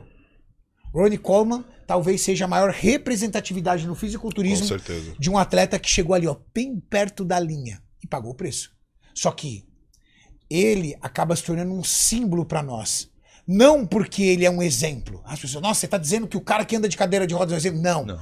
Mas não tem como você reconhecer que esse cara fez o corpo dele chegar num limite tão grande que você olhar e falar assim, crê em Deus Pai, esse cara é muito louco. É mais ou menos Veja. você comparar o Ronnie Coleman ao Bruce Lee, Muhammad Ali, Boa, ou o próprio é, Rickson Grace. Então, acredito que são esses três maiores Sim, sim, fenômenos sim, do- da luta. Mike Tyson. Mike Tyson. Tyson, é. Entendeu? Então, é, é comparar ele a esses caras. Então, são caras que você não consegue mensurar o tamanho do talento deles. Tirado. Né? Fora a simplicidade dele, tá? Bata louco, velho. É uma, de uma É simplicidade aquela absurda. sensação de que é um cara que vocês já viram, que tu sente o que eu senti quando que eu nunca conheci mais o, Ma- o Mike Tyson, assim, que tu, o Mike Tyson, até o Ian já ah, conheceu o Mike Tyson, levei o Marco Luca a conhecer, e o Marco Luca me falou um negócio bem legal. Ele não tu notou? Eu falei, o quê? Tu não viu que até o prédio se mexe quando ele se mexe, tudo se mexe em volta do cara, assim, até o ambiente. Energia, todo- né, a cara? energia do cara é muito. Quem é esse cara que tu já viu que fez isso? Ronnie Coleman. É, tu viu ele, tu. É, É isso aí. impressionante. É verdade, né? É Negócio isso. muito legal. É isso que eu É. senti com o Mike Tyson. Hoje em dia eu posso dizer, né? Que é o é o meu amigo, né? E o meu, meu professor Rafael Cordeiro treina o Mike Tyson. O Mike Tyson escolheu o Rafael Cordeiro pra treinar, imagina. Caramba. Não, é outro nível, né? Tá louco. O que que tu quis dizer, assim, que ele, che... ele fez coisas que praticamente humanamente impossível, assim, tipo de coisa? Quantos que ele agachou, Júlio? 360 quilos, três movimentos. Imagina você pegar É um fisiculturista. 360 quilos, quase um, pre- um peso de um carro pequenininho. 360 quilos, colocar nas costas e fazer três séries de agachamento. Três E aí? movimentos. E aí? Ou então, sabe o leg press, carrinho? Você colocar uma tonelada. Uma tonelada. Meu tipo. Deus. E o esporte dele é fisiculturismo. Ele foi powerlifter, Não é powerlifter. que o powerlifter é o cara que levanta peso. Essa, é, ele gostava do powerlifter, ele foi powerlifter, mas ele se tornou fisiculturista. E aí são corpos diferentes. Então, por exemplo, alguém pode virar e falar assim: peraí, peraí, Renato. Mas o fulano de tal do powerlift levantou mais peso, sim, mas ele tá preparado com o corpo dele pra isso. Exato. Ele tem mais gordura, Ele que tem a protege a, tec- região do a core. técnica pra ele isso. tem um treinamento e uma técnica pra isso. Não, não. Nós estamos falando de um cara pra construir músculo. O Brian, o. Brian Steak, eu te falei. Brian Shaw. O Brian Shaw, que eu viajei com ele lá pro, pro, pra China lá. O cara tem quase 200, era 200 quilos, 200 quilos, quase 190 mas com quilos. percentual de gordura alto. Não, mas eu fiquei impressionado. Ele era um pouco maior que eu, era um- da minha altura. Eu acho Não, que é- gigante. ele é gigante. É um Ele usa as três metros, cadeiras da- da- da- metros. da- da- do avião. Dois metros. O avião foi assim Te- do lado. tem um- você conheceu o Mário? Você sabe quem que eu tô falando? Ah, Mário, quer pegadinha agora não. o né? Mário, o Mário Spudionowski. Essa é antiga, né, dos nossos exemplos. boa, boa. Essa, essa tem a nossa idade. Essa... Essa memória é da nossa época, mano. Outros. Da nossa quinta Você série. conhece o Mário? Você conhece o Mário? Claro. Da nossa quinta série, né, Julião? Não, mas qual, qual Mário? Puta, me fudi. Mário Spudionowski. É, ele é conheço. tricampeão Strongman. Ele é um dos antecessores do Brian Shaw. Se eu ver a foto, acho que eu reconheço. Você pode procurar Olha lá. o Marius. Marius polonês, né? Polonês. É Eu, um quando eu polonês. conheci. Um loiro bonito, assim, alto, né? É. Não, tô brincando. Bonito, bonito assim. Alemãozão, É, grande, alemãozão. com Pola- 1,93m. pola- aquele polacão. 130 quilos. Hã? Pudzianowski. Pudza. De- Escrito em polonês. Ó, você já percebeu que o Júlio é uma enciclopédia. Ele é mesmo, memória, é, velho. mesmo. é, é Eu- verdade. Eu, eu guardo O bem o nome fala que a erva destrói memória, não, velho. Nada. Destrói nada, Pelo nada. Tem uma quantidade. HD Ó, esse poderoso. cara aí, ó. Esse cara aí. É, eu já, eu já tinha Não, visto ele sim. 007. Já tinha visto. Sim. Ah, já fez, ele lutou MMA Não, ele também. luta até Ele hoje. Luta hoje. Ele largou. É isso que acontece. É isso Olha. que eu tô queria mostrar. Que também é possível você fazer uma adaptação. O corpo humano é incrível.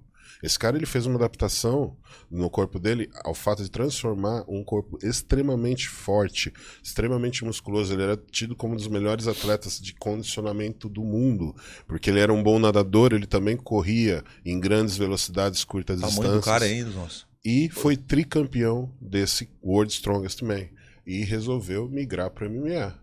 Caramba, velho. O cara Quantos, quer todos qui- os esportes quantos, pra ele, quantos quilos? Quantos quilos? 130 aí. 130. 130 aí. E ele disputava contra o cara como, por exemplo, o Brian Shaw, Aham. que tinha 200 quilos. É. E se saía melhor. Caramba. Se saía melhor. Pegava mais peso, no caso. Levantava. Levantava mais peso por- com mais repetições.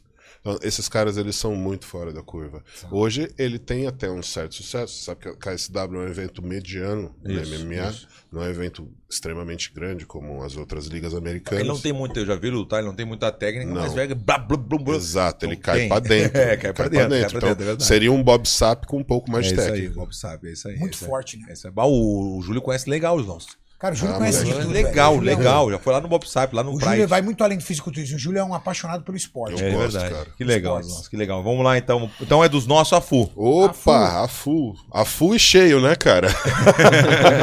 Bem full. Vai lá então, vai lá, próximo. Aí, ó, Betão. que pariu. Os caras são foda. né? Ah, moleque. São foda, Betão. Ah, Não, moleque. Você anda acompanhando muito. Hein? Olha lá, olha, olha, olha lá, olha lá, olha lá, olha lá, olha lá como ele tá se rindo lá, demônio. Olha lá, tá se rindo lá, demônio. Hein? A Duda, Mano a Duda do é céu. cúmplice. É. Não, ele tá apontando o dedo pra você, Renato. Olha lá. ó. Tá- Ah, moleque, ele falou assim: quero ver o que você vai falar de Ah, mim. é verdade, quero ver o que você vai É, falar de mim. Boa, boa, como é que é, como é, que é a expressão dele? Como é que é a expressão dele? Quero ver o que você vai falar de mim. Cara. Deus. Não, toda essa brincadeira é o seguinte. É. Tá vermelho, cara. Não. É a luz falei, ali atrás. Eu eu, te tenho falei, que pensar o que eu falo, porque daqui vai pros canais de Não, mas eu te falei, Renato, aqui o nosso é assim, é, é o dos nossos que mas é sempre não, em tom de brincadeira. Não é Sim, 100% aquela a energia ruim, nada disso. Claro, né? Não é pra propor Não, briga, tá não é louco, pra nada não, é pra, pra dar uma brincada O que acontece? Toda, a, a- o editor ali, qual é o seu nome? É, Ricardo. Falcon. Acho que é o corvo. Go- Goleiro Cássio. É o É o corvo. corvo agora, cara. Trocou pra corvo, velho. Não, essa brincadeira é o seguinte: é porque o Beto, ele é meu sócio na academia. E a internet, ela, quando você não, não distribui, por exemplo, nós tivemos algumas mudanças na, so- na nossa sociedade. Uhum. Decisão nossa. E quando você não expõe isso publicamente, nem ele, nem eu, e aí você tem que se movimentar quando há algumas mudanças. Então eu fiz minhas movimentações com a minha equipe de atletas e com, com, com, com a minha imagem, e ele fez a movimentação dele, com a academia que ele, eh, com a academia dele, na qual ele não, não é, nós não somos sócios, e com a equipe dele. Quando você faz essas movimentações, hoje é, o meio da musculação ela tem um, ela tá em alta, então ela Muito, tá muito. numa, numa, numa quantidade de audiência muito grande. E você sabe, é, canais de fofoca e notícia existem em todos os segmentos. Então tem aqueles caras que, por exemplo, quando tá em alta, os caras que ficam comentando sobre os lutadores, falando da vida dos lutadores, Sim. falando dos bastidores. Tem dos artistas, tem dos jogadores de futebol e também tem os canais que falam da musculação, da maromba, falando da vida dos atletas, falando do que acontece fora das competições e às vezes até dentro das competições. Literalmente fazendo as fofocas que eles chamam de notícias. E aí começou a... E isso vende muito, né? Tipo, é, notícia, fofoca, essas coisas, isso vende, repercute muito. A galera, existe uma galera que é aficionada por isso. O grupo, por exemplo, hoje que acompanha a musculação, pra mim ele é dividido em três grupos. A galera que entra pra aprender alguma coisa. Eu quero ir lá pegar um treino hoje. Vou fazer treino de costas, vou lá pegar um treino. Então eu coloco lá, canal Renato Cariani, treino de peito, eu pego um treino do Júlio, um treino do Cariani, um treino do Muzi, um treino do, do Pacholoc. tal. Existe uma outra galera, a galera que gosta de acompanhar todo o entretenimento. Então ela assiste todos os vídeos, ela se inscreve no canal. Meu irmão. Acabou, é seu irmão. Irmão. Então ele assiste tudo. Então ele vai assistir, por exemplo, você viu? Ele conhece as minhas videoaulas, que ele conhece o Maurício, brincou com o Maurício. Ele falou que aprendeu a calcular a taxa de metabolismo basal Que comigo, loucura, né? aprendeu a calcular a própria dieta. Por quê? Porque eu faço videoaulas. Ele vai das videoaulas aos a preparação do Ramon, a, a eu e o Júlio comendo feijoada. Ele É. assiste tudo. Esse é o grupo. E tem um terceiro grupo que é a galera que gosta mais da parte polêmica. É aquele cara que assiste a fofoca, que assiste a treta, ele curte isso. Que faz parte também. Também faz parte, ele curte ali de ficar assistindo aquilo, entendeu? Normal. É o mesmo cara que assiste, por exemplo, o Nelson Rubens, entendeu? Da- na época, eu não sei se o Nelson Rubens ainda tem programa, mas não, ele não tinha um canal só de fofoca dos artistas? mas é óbvio, E a galera curtia assistir, tá? Então, isso foi criado todo esse. é, é, é, é, foi criado uma série de teorias da conspiração. Betão deu indireta pra Cariani, Cariani falou isso, falou, Betão fez isso. E aí criaram uma coisa assim. O que houve é uma, um desacordo entre sócios Acabou. e cada um tomou um caminho, entendeu? Ó, vamos por esse lado, vamos por esse lado e tá tudo bem. Tá tudo bem. Então, não tem um cu de cachorro. Tem dos nossos, por quê? Porque nós começamos algo muito legal, que é Ironberg. Sim, sim. Isso foi tá criado ex- e, e- e lá atrás, na primeira conversa foi criado por ele e por mim. E é uma coisa que deu certo, inspirou um monte de gente, tem um monte de gente treinando, tem um monte de coisa. Então, da minha parte, tem muita gratidão pelo que nós criamos juntos e que Boa. tá aí. Então, Boa. dos nossos. Muito legal, muito legal. E aí... Cu de cachorro roxo. Mas roxo não tinha. Agora, agora Deus do livro, agora Cu de cachorro roxo, velho. Cu de cachorro, agora, agora me quebrou. Agora tem o cu de cachorro vira-lata. tô brincando, nós somos Brincadeira, ele sabe que tá brincadeira, claro, é brincadeira. Mas que bom que tem esse negócio, essa consciência, isso que é legal de ver. Não, sim. Porque às vezes, isso. normalmente, quando acontece isso, Renato, como muitos lugares, como separam, tem destrato, não tá com não, ah, pensamentos diferentes, que pode acontecer, daí o outro já xinga, não sei o que, fala mal. Por quê? O Renato foi lá, na- vai lá atrás. A gente fez um negócio irado, a gente fez um negócio muito legal. Por que, que tem que falar mal do cara se a gente fez um negócio legal, só que a gente não tá de acordo com algumas coisas, acabou. Simples. E às vezes, o que você tem que tomar cuidado é, a internet às vezes manipula tantas É, ações, criando teorias de conspiração, que daqui a pouco eu ou ele, um dos dois, pode ficar irritado um com o outro, achando que é. Achando que é de verdade. Que é Ficou de sabendo da verdade, pegadinha né? que eu fiz com ele? Tu viu? ficou sabendo da pegadinha ou não? O, o Ian participou também. Ah, que Ele queria gravar com o meu. Verdun, chegou lá, e aí, Verdun, eu não conhecia ele, ô, Verdun, aqui na, na Aeronberg, aqui em Florianópolis. Ah. Chegou lá, daí ele, vamos, gravar um vídeo, eu falei, vamos, não sei o quê. Daí quando ele entrou, fazer alguma coisa, eu falei, ó, vamos pegar- fazer uma pegadinha com ele. Daí ele voltou, a gente combinou de fazer uma... Falar que a, a meu, o meu cachê era muito alto, não sei, acho que foi que tu botou como 15, 20 mil. Botei 15 mil um vídeo e mandei uma proposta. Ele mandou proposta. Não, propostinha tudo escrita direitinho, fez tudo. Tá aqui a proposta. Ele, pô, mas assim, Verdun, como assim? Daí quando viu, eu conversei com ele, não, vamos fazer, vamos fazer. Comecei fazer, fiz o vídeo. Quando viu, o Betão sumiu. Ué, cadê o Betão? Eu vou me pagar ou não vou me pagar? Daí quando viu, encontrei no meio do caminho lá, voltando lá da padaria. Tinha fugido mesmo. Tinha fugido, fugiu.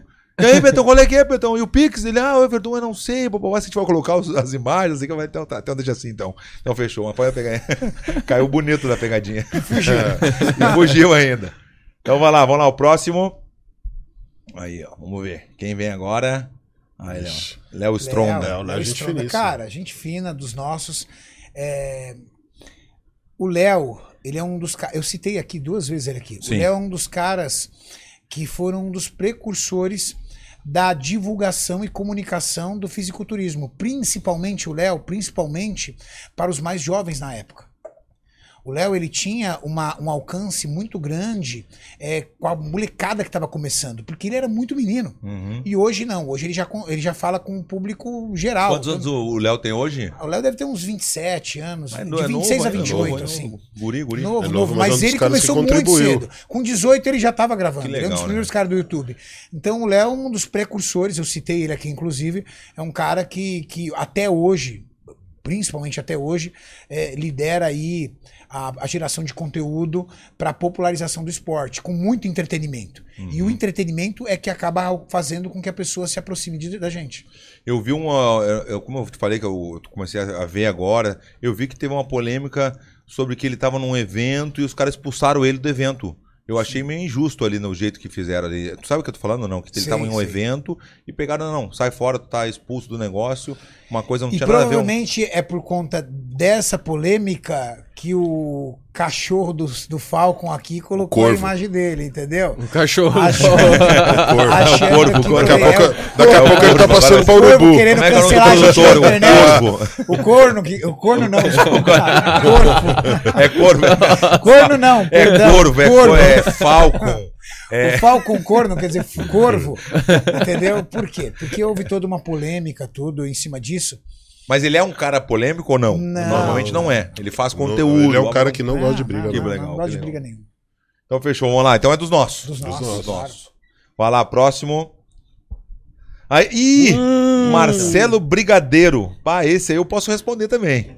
Hein, dos nossos? Responde aí. Eu vou te falar, esse aí é um. É assim, ó. é, eu tenho certeza que deve ter um fantasma no mundo de vocês. Esse aqui é o fantasma da luta. É o fantasma da luta, é o cu de cachorro vira-lata. Só, ele, ele faz, ele faz uma. Fala, agora ele vai num podcast, daí ele fala, desafia os caras, desafia todo mundo, mas desafia até onde ele sabe que pode desafiar e é polêmicozinho. É, é um fantasma, fantasma da luta. Então não sei qual é a opinião de vocês, mas eu, puta, esse cara aí, não sei porque botou esse demônio aí, rapaz. Dá moral, porque o que ele quer é isso, né? Ele quer que a gente fale dele, né? Mas é ele na foto mesmo? É, eu não sei, mas tá estranha essa foto. Por que tá tapado ali o. Por que tapou ali? Não entendi. Deve estar pelado. Tu, pelado? É nudes. Mas tá, tá estranha essa foto aí, tu não achou que tá meio. É, Hein? Mas vem cá, ele é lutador? Bah, eu não sei te dizer, porque um lutador de verdade não é uma pessoa que nem esse cara aí, sabe? Eu não, eu não considero como lutador, não considero. Não considero. eu Um lutador pra pessoalmente- mim, desculpa, Renato, mas um lutador pra mim é lutador 100%, não interessa o tamanho, não interessa. Não tem. Tu é lutador, tu pode pegar o Brandon Shaw lá, o grandão, 200 quilos, tu vai largar na mão com ele porque tu é lutador, acabou. Tu vai apanhar, apanhar, vai, vai voltar, vai de novo, vai acordar, vai de novo. Esse é o verdadeiro lutador, que não vai arregar. Rock não vem com Balboa. palpinho, é, não É vem aquilo ali. papinho de ah, porque tu é grande, porque não sei o quê, porque tu é. Não, não interessa. Quantos já, já treinei com um cobrinha lá que tem 70 quilos, o cara me pegou no, no Armlock, no Mata-Leão. 70 quilos, eu tenho 120 hoje. Imagina, então não tem esse negócio aí de, de tamanho. Eu me lembro agora que tá lutando ah, na, na nossa academia lá, o, o- até me, me foi o nome, nosso lutador que luta no UFC, o, o Benny. O Benny chegou na academia, eu dava de soco na cara dele para ele, na primeira ele fazer jiu-jitsu, eu, eu dava muito soco na cara dele e ele ficava me olhando no olho sem tirar o- os olhos do, da- do meu rosto, me olhando como um dia eu vou te pegar. Caraca, Entendeu? Não, e não. E hoje em dia luta no UFC, tem um recorde lá, vários, vai lutar pelo cinturão daqui a pouco. Vai lutar contra o Charles É, agora. pra lutar contra o Charles Brancos. É um cara que é. Tu olha que é lutador, não interessa o tamanho esse negócio aí. É lutador, não tem esse negócio aí de tamanho. Aquele cara que vem com aquele, aquele papinho de. Ah, aquele papinho, não sei se tu já escutou. Eu dou um boi pra não entrar na briga, mas dou, pago uma boiada pra não sair. Esse é cu de cachorro legal, que fala uma coisa dessa, entendeu? Já é pra fugir, né? É, já é pra fugir, é uma desculpa, entendeu? Mas eu acho que esse aí, eu vou até botar como apelido aí, o fantasma da luta.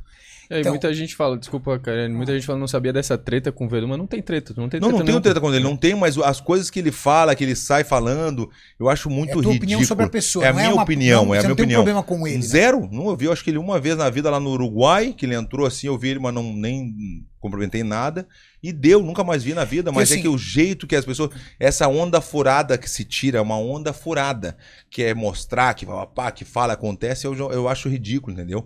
Então eu acho esse cara, na eu real. vou, te- eu vou, ali, eu vou- eu vou de, verdade, de verdade falar. Eu não, não conheço, nunca ouvi e não sabia que ele era lutador. Não conhecia. Como é que eu conheci é, ele? Eu conheci ele porque alguns amigos meus mandaram link de vídeos dele me criticando. Hum. Criticando meu trabalho, tudo. Só que ele, ele critica de uma forma muito esquisita, porque ele fala assim: ah, o Renato é marqueteiro, o Renato falastrão, o Renato é, é, que isso, o Renato que aquilo. Aí eu falei assim, poxa, mas como é que ele pode falar de mim como pessoa se ele não me conhece? Como é que ele fala- pode falar de mim como pessoa se ele nunca me cumprimentou, nunca sentou para conversar comigo? Ele fala de mim como pessoa pelo conteúdo que eu gero na internet? É igual os, can os, cana os Como é canais que eu fofoca. posso falar da tua vida, da tua índole, do teu caráter se eu só assisto suas lutas? Será que eu consigo dizer isso?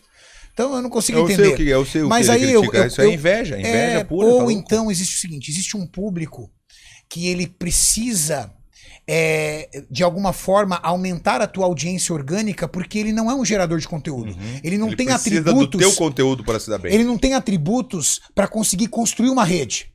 Não tem atributos. Por exemplo, Paulo Musi. Qual é o atributo do Musi? Pô, cara, o cara é médico, ele ensina as pessoas a ter uma, uma qualidade de vida melhor, uma saúde melhor. Qual é o atributo do Renato Cariani? Entra no meu Instagram. Todos os dias eu faço um Reels, de alguma forma tentando ajudar as pessoas a se alimentarem melhor, a treinarem, a comerem melhor, a mudarem de estilo de vida. Junto com isso, eu faço todo um conteúdo de, de, de fisiculturismo voltado ao entretenimento. Esse é o meu conteúdo. O dele eu talvez, talvez ele não tenha, talvez ele não tenha sido um grande lutador ao ponto de construir história e trazer um legado em cima dele. Talvez ele não consiga ainda ter encontrado um nicho ao qual ele consiga construir algo especial e mudar a vida das pessoas. Então, como eu não consigo mudar a vida de ninguém, eu preciso crescer. Então, eu ataco você. E aí, existem pessoas que não são simpatizantes de mim. Eu não consigo agradar todo mundo, nem Jesus Cristo agrada todo mundo, quem sou eu, né? Então, aí ele vai conseguir as pessoas que não se simpatizam comigo. Aí ele vai atacar o Júlio, ele consegue as pessoas. E aí ele vai construir uma rede. Só que é uma rede de ódio. É uma rede negativa. A rede de ódio não, não traz, pra mim, não traria uma energia boa. Eu prefiro ter 10 mil seguidores que me tragam motivação diária pra fazer o meu trabalho do que ter 5 milhões de pessoas odiadoras.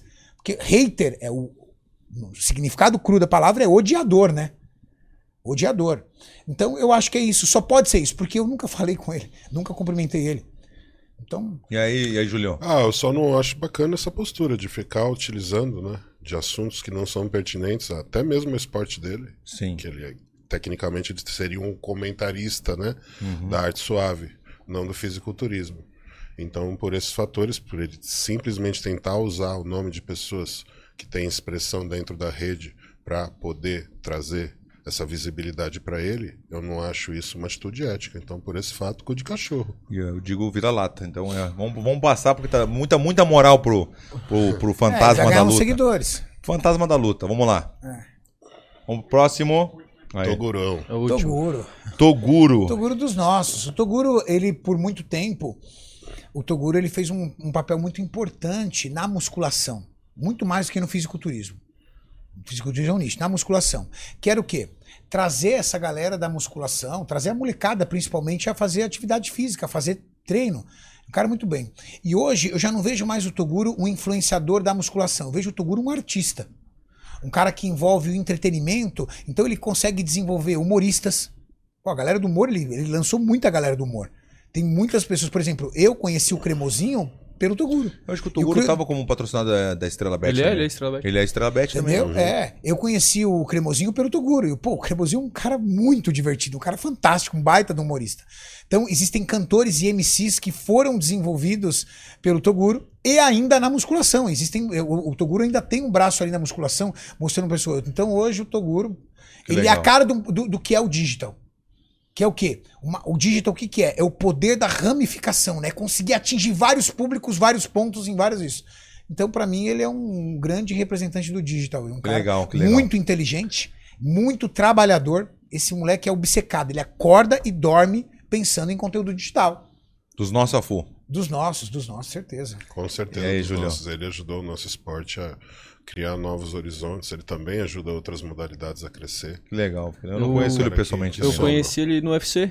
Ele tava Ah, lá é? no UFC Tava que a gente foi agora ele, do. Rio. Aí eu fiquei trocando ideia com ele.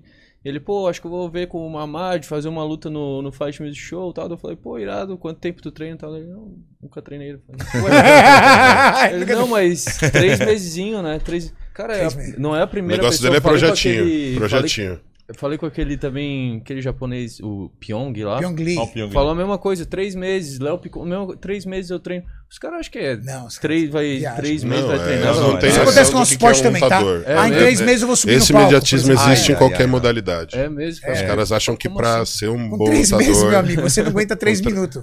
Com Não, três tá meses é o suficiente pra você ter uma experiência pra não apanhar. Mas, pelo amor de Isso. Deus, quem não treina luta não tem Não, noção, não tem noção. do que, que esses caras são capazes de fazer. Então, Toguro, ficou o convite pra vir aí treinar com a gente. Mas não é só três meses. Mas não é só três, Três Três meses. meses você vai apanhar pra caramba. Toguro. Não, eu tô, pensando aqui no negócio da, da- do extremo da luta, que às vezes as pessoas não têm essa noção, como tu falou, Júlio. As pessoas não têm noção. Não. De tu entrar num, ring- num, num, num- lugar, de repente, não em profissional, dentro de uma academia mesmo, e bota só os dois. Entendeu? E, e botar os dois ali, ninguém se meter, não ter separar, aquela coisa do separar. Não, não, não. Bota os dois ali, aí tu vê realmente se é o cara. Né? Porque daí tu tem que fazer o cara, depende da situação, o cara pedir a mãe. Ai, mãe, o cara pedir a mãe, imagina tu apanhar tanto que tu pedir. Não, agora tu vai pedir a tua mãe pra gente parar de brigar aqui. Entendeu? E se o cara pedir a mãe, o cara não é. E você, e você percebe a insanidade do Claro, tu lutador. sente, né? Então, se o cara pedir a mãe, ele não é, ele vai apanhar, apanhar, apanhar, não vai pedir a mãe, vai pagar 10 mil vezes e não vai Isso. pedir a mãe. Entendeu? Porque se chegar, eh, o momento de chegar pra ti, pra, eh, chegar assim, pede a tua mãe pra te não apanhar mais, o cara vai pedir, mãe, por favor, mãe, pedir Se a for mãe. nocauteado, vai querer voltar de novo. Aí é humilhação da humilhação. Humilhação da humilhação. Entendeu? Se o cara pedir a mãe na hora da briga, só os dois, Não, aí tu vê realmente o coração do cara. Se o cara não pedir, vai desmaiar 10 vezes, mas não vou pedir. Vai Aí- ter que me matar aqui pra pedir a minha mãe, entendeu? E Entendi. isso Aí daí é é outro diferente. é outro, é outro nível, né? Outro nível, né? Então, tem mais alguém? Não. Não tem mais nada. Tá bom com o Toguro. E agora tem mais um também que é o segundo mais esperado da internet, né? Que tem o dos nossos cu de cachorro. Tenho certeza que vocês gostaram. Sim. Aí, de repente, o, o Renato vai lançar um também assim, meio parecido, não, Renato? Ou não? Não, não, não. Tem que lançar Não, um, tem que lançar um, O pior né? é muito forte, cara. Meu Deus.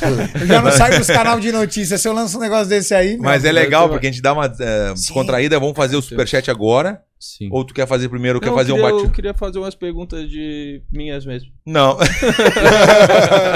não, não, não, não, não. Pergunta tua não pode, não pode. A gente combinou antes. Não vai fazer pergunta. É, Cara, eu queria. Vocês falaram do, da maconha e tudo mais, eu queria entender. Vocês falaram, não, Renato, né, cara? vocês eu toquei no assunto. Eu queria entender se isso prejudica a questão do, do ganho de massa e no sono também. Não prejudica na hipertrofia e melhora a qualidade do sono. Tanto que existem algumas pessoas que fazem uso de CBD em gotas, em outras formas, para melhorar a qualidade do sono. Mas a, o, a- o fumar com THC. Fumar, não Também, nenhum. também, combinação de CBD com THC. É. Tanto em Não forma atrapalha o sono prejudica, e não né? prejudica a hipertrofia. Já o tabaco Tabaco também não prejudica a hipertrofia. não prejudica. Mas meio- prejudica o seu processo cardiorrespiratório. Exato. Então pode prejudicar a sua performance no seu treino. Entendi. Mas no processo de hipertrofia, processo não tem fisiológico de hipertrofia, não tem ligação. Só que se ele prejudica no seu sistema cardiorrespiratório e vai prejudicar a sua performance no treino de musculação, então indiretamente Por ele vai atrapalhar, intenção. mas diretamente não. Entendi. Por exemplo, É, cigarro não é catabólico, mas não tem um negócio que. diferente do álcool. O álcool é. Não tem um negócio que prejudica também a circulação, a... Cardiorrespiratório, foi o que eu te falei. Questão cardiorrespiratória, mas não a função de hipertrofia. Diferente do álcool. O álcool, o álcool ele reduz. Ação direta e indireta. É, ele tem uma ação indireta, porque você vai ficar cansado, você vai ficar com preguiça, você vai ficar mole, mas também tem ação direta. Ele interfere diretamente no processo de hipertrofia. E no fisiculturismo, é, se fosse botar uma porcentagem de questão de genética e treino, alimentação e tudo mais, o cara tem que ter uma genética ou- Hoje, ou, qualquer um pode ser? Depende. Você quer como hobby, você não precisa ter uma genética boa. Você pode ganhar um ou outro é, é, Campeonato campeonato, regional. regional. Agora, se você quer ser um atleta profissional, você tem que ter uma genética embarcada, porque o esporte hoje já está em outro nível. Como a, com a popularização, to- muita gente quer ser fisiculturista, então vem muita genética boa. E aí a genética diz muito. Por quê? Porque nós estamos falando de um esporte que você representa no seu físico. Então, se você tem genética para ganhar massa muscular, genética para perder gordura, genética para ter um corpo bonito, um desenho, que é a parte estrutura óssea bonito, você tá à frente. Entendi. Obrigado. Boa, boa. Vou deixar eu fazer as minhas perguntas. Da, da, da- da vaidade do, do, do esporte de vocês, a vaidade, o que, que tu acha? É um Para esporte. mim é o esporte mais vaidoso que é o mais vaidoso. De 1 a 10. Que é o culto a ao tua corpo, né? vaidade, Renato, quanto? Se o atleta de fisiculturismo não for vaidoso, ele não vai conseguir ser um atleta de fisiculturismo. Por quê? Fisiculturismo, culto ao corpo. Agora, a vaidade não pode ser a situação imperativa. Hum, viu? Às vezes a vaidade é o que faz você começar na academia. Ah, eu era muito magro. Eu quero mudar caso. esse corpo. Vaidade. Eu era gordinho. Eu quero mudar esse corpo. Vaidade. Sim. Só que quando você se envolve no esporte e aprende o processo, aí a vaidade vai ficar de lado. E como é que eu provo isso? A pessoa fala assim: mentira, Renato, vocês todos são vaidosos. Não, não, peraí. Quem disse que um atleta open é bonito? Rony Coleman. Você gostaria de ter o corpo do Rony Coleman? Vai, eu não. Então, a maioria das pessoas não. Mas não gostaria de ter o meu porque também, não na é, Porque não é vaidade mais, Sim. é alta performance. Aham. Não podemos confundir estética com esporte. Puta, mas o cara se sentir bem é bom, né, Renato? O cara se sentir bem, o cara se sentir. pra- Mas isso não pertence a toda a modalidade. Então Não, vamos né? lá. Você é uma- um atleta de powerlifting. É isso. Você vai ser um cara, na maioria, pra- na- talvez, na, na maioria das vezes, como é, na maioria das vezes, é raro, na maioria das vezes, o cara tem percentual de gordura alto. Ele não tem um corpo bonito. Tá. Você quer ficar bonito ou você quer vencer? É. Que nem a pergunta que fizeram pra Você mim, mesmo. Tá, quando você tava no UFC, aquela- É. você com a cara toda alenhada, orelha ferrada, feio, Porra, não feio do jeito que você não, tá. Renato. Não, não, caralho. ô, Renato, não, não. Calma, Você é calma. amigo, né? Corta. Feio do jeito que você tá. Vem cá, você tava preocupado com a tua orelha? Não, tá louco? Você tava preocupado com o teu nariz amassado? Nada. Com o seu tá supercílio que caído? tá, tá, mas tá, tá muito? Não, tá não. Seu, seu Passa supercílio teu nome caído? o nome do médico. Ai, cuzão. Isso aí, né? Mandou bem agora. passa, passa o nome do médico, tô indo pra São Paulo amanhã.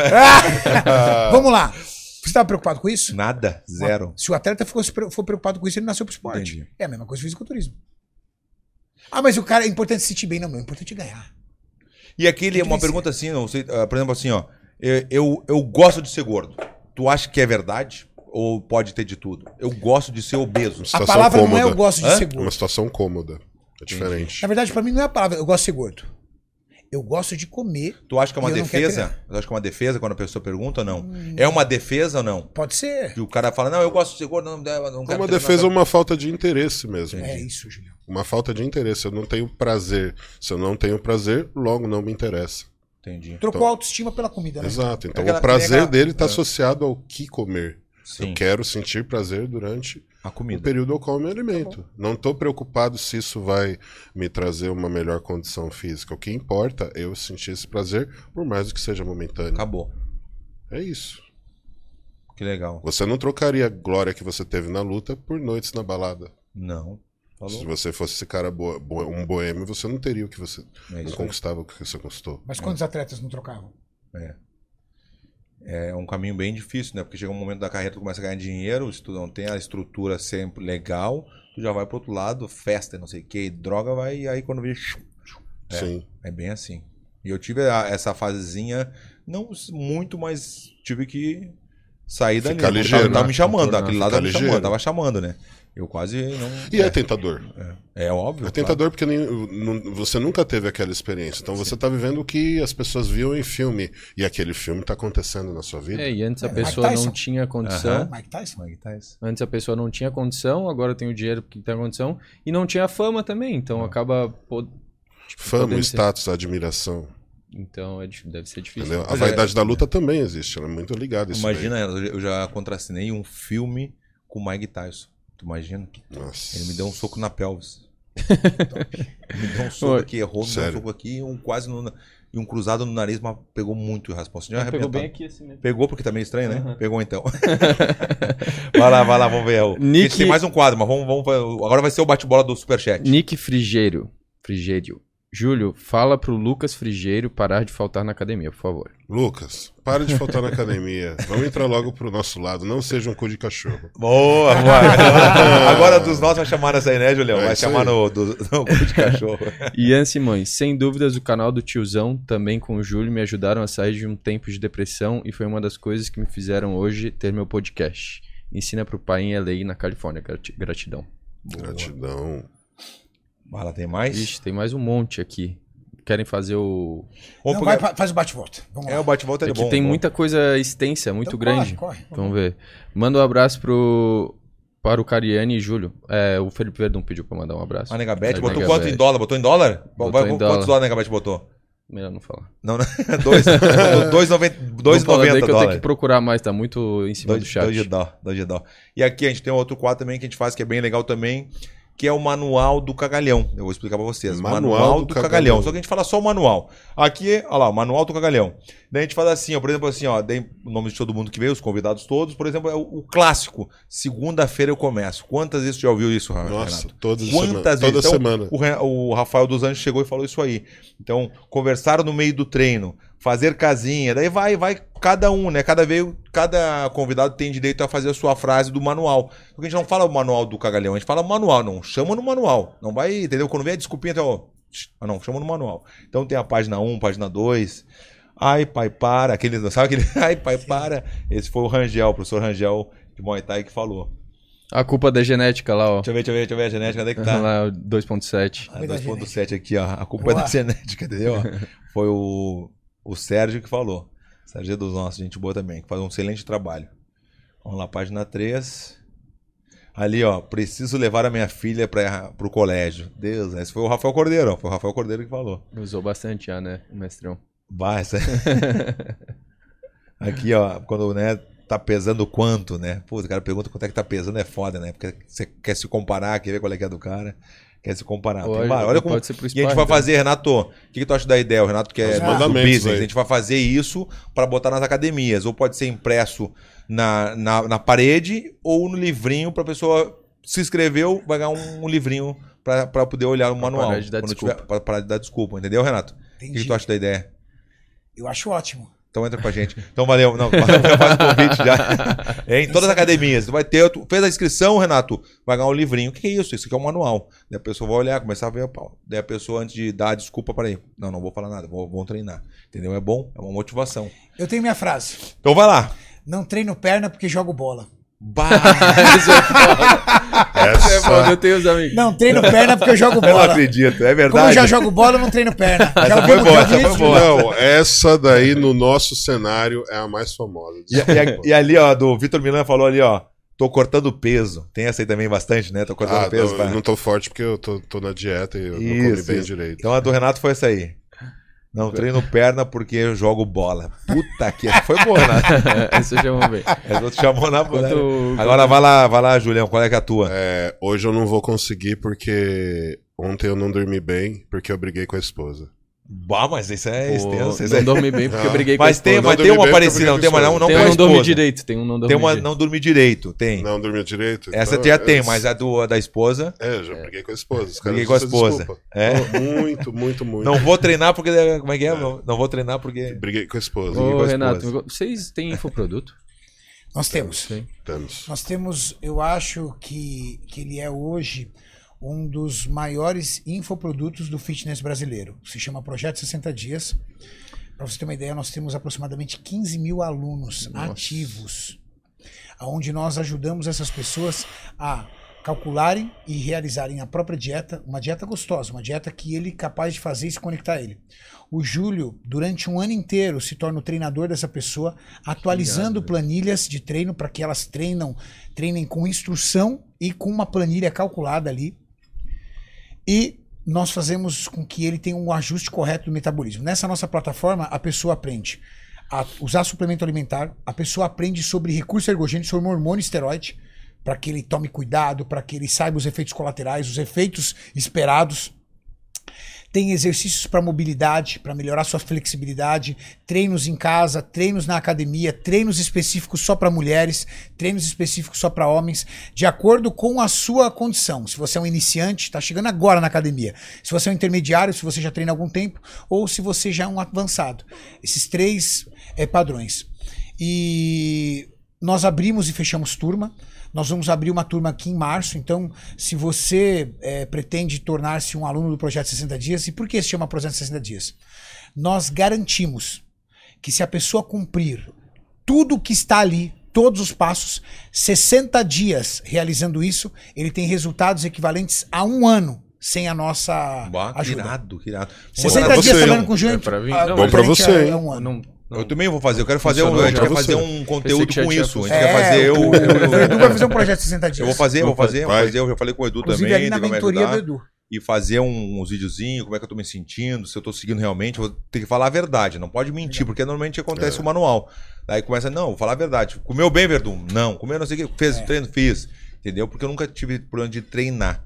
Mas o negócio é o rango. O rango me quebra. A disciplina É, da alimentação é a parte. Essa é a minha. Se botar numa escala, mais- tá por mais último. difícil. Assim. O problema é o que nem na mesmo. minha. Desculpa aí, que nem na minha. Negócio do, da luta, né? Jiu-jitsu, Muay Thai, wrestling e boxe. Tem um espacinho lá do boxe pro, entendeu? Só boxe eh, não é o meu forte. Só boxe. Eu, eu vou, eu vou lutar.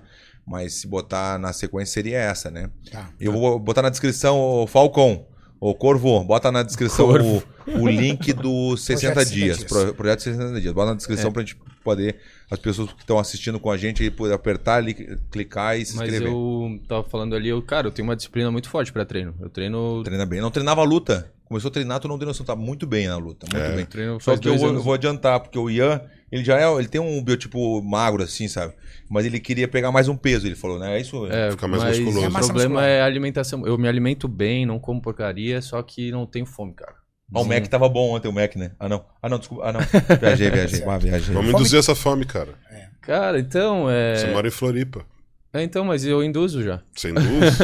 e não deu certo. Cara, é difícil, cara. Tá eu tenho um metabolismo calórico. extremamente acelerado também. Ah, Então eu vou te dar uma Muito. dica. Talvez o melhor caminho para você é mesclar refeições sólidas com líquidas. sim. Então, por exemplo, digamos, Renato, eu não sou capaz de fazer mais do que quatro refeições sólidas. Café da manhã, almoço, lanche da tarde e jantar. Tá. O que, que você come pela manhã, por exemplo? Cara, antes de treinar, eu como Quando você acorda, sua primeira refeição. duas bananas, mel, palatinose com suco de uva é, e uma vitamina de banana também. Tá. Legal. Daí eu treino e volto pra tomar outro café. Sua, sua segunda refeição. Eu tomo um açaí com whey, volto, como dois ovos com cinco rodelas de batata doce. Então, legal. Depois, sua próxima refeição. Como 500 gramas no almoço, entre salada, arroz integral e proteína. Então vamos lá. Se você quer ganhar massa muscular e você precisa de mais nutrientes, se você comer salada demais e arroz integral, você tem fibras em excesso que vai dificultar você Saciedade. para isso. Outra refeição. Aí, esse é o maior problema, o, a tarde que eu tô trabalhando aqui. Então, Tem que ser um aí shake. tem dia que não como, Aí não dá. tem Aí dia dá. que Aí você como falhou. um pão com ovo na padaria aqui do lado. Manual. Não. Manual, É. manual, manual, Júlio. Tem que olhar o manual lá Depois direito. do almoço que começa tá- a Você já desandar. tá fazendo É as o regrinhas trabalho. ali do manual. Não seu vai dar metabolismo é acelerado, seu corpo não quer você com massa muscular, seu corpo quer mantê-lo magro, porque para ele é segurança. Massa muscular para o seu corpo é perigo, porque massa muscular respira, consome energia. Você é mamífero. Mamífero não pode gastar energia. Mamífero é comer e reproduzir. Acabou. Ganhar massa muscular o suficiente para que você esteja bem. Então, treino forte, descanso, treinar no máximo quatro vezes por semana. Bicho, eu treino todo dia. Tá errado. Tá errado. Como é que você vai treinar todo dia se o seu metabolismo é acelerado? Duas Você joga seu dia. gás calórico Tá lá em gastando- cima. Não, você tá gastando demais, cara. Tá gastando demais. Muito treino, pouca comida, metabolismo acelerado, baixo aporte proteico, baixo aporte calórico. O que, que você vai ficar? Como você está. Não vai mudar nada. O que, que é como que eu tô? assim? Como é que você tá? Não ganhando massa muscular, mantendo o seu físico mais ou menos estabilizado. Você pesa quanto? 70 e poucos quilos? 80 quilos. 80 quilos. Você vai ficar com 80, 81, 82. Recorde. Aí dá uma vacilada, volta pra 82. 80. Não, volta pro 76. Então, Nossa. É um dia que eu saio, eu perco 4 quilos. Pois é. E bebo. Já passa, já faz aqui rapidinho. não é O Pix faz da o- consulta. O Pix aí da consulta. Pariu, não. É, ou é um bate-papo aqui, ou é consultinha, né? Faz o Pix pra nós aí. treina segunda, terça, descansa quarta, treina quinta, sexta e sábado, descansa domingo. Treina dois, descansa um, treina três, descansa um. E, pai, mas e aí como conselho faz a luta? Que eu treino Só vai manhã. de, a retardar ainda mais seu ganho de massa Exato. muscular. Porque é mais atividade dela de gasto, de, de gasto calórico. Aí a pergunta é: você quer ser um indivíduo musculoso ou você quer ser um bom lutador? Ou você quer um equilíbrio entre isso? Equilíbrio. Então, reduz a tua ambição na musculação, tá? Permita que o seu corpo seja um corpo mais definido do que musculoso. Aumente a tua ingestão calórica. Faça quatro vezes por semana musculação. Faça seu treino de luta e melhora a performance do seu treino. Treina mais forte para deixar o músculo mais desenhado. Boa. Não esqueça que o máximo de medida, como o fisiculturismo traz, vai atrapalhar a performance da luta. Sim. Então é melhor você ser um cara bem definido. Entendeu? Então você vai perder velocidade. Perde você não vai gás ter a mesma também. agilidade. Perde porque você carrega mais peso. Então pergunta se o Verdun tem o mesmo gás com 120 quilos do que com 110. Bota louco. Por isso que ele desce. É. Senão ele lutaria no limite da categoria. É isso aí. Mas aonde ele tá mais equilibrado? Quando ele desce 10 quilos. Por quê? 110, né? Porque ali ele tem condicionamento para fazer 5 rounds em alto nível. Senão no terceiro round ele já tá tendo que segurar a luta, se ele não venceu no começo, porque ele não vai aguentar os 5 rounds em alto nível. Então ele tem que ser É inteligente perfeito. e acabar economizando energia a cada round. agora. Meu maior peso. Então, quando eu comecei a treinar, eu fazia uma hora ali de manopla e conseguia depois treinar de novo, se quisesse. Hoje não tô aguentando uma hora direito. Acho que é porque eu tô muito grande.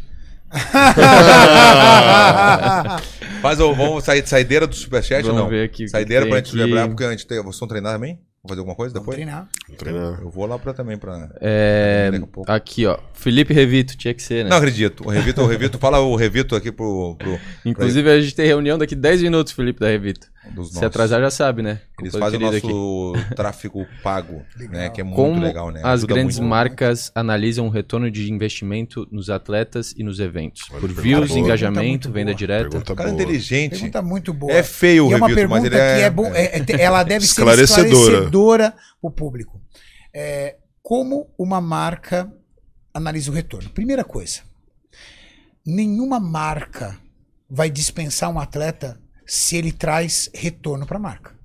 Ninguém é doido. Pelo contrário, Você tá. os melhores atletas, se fizerem assim, estarão em outras marcas.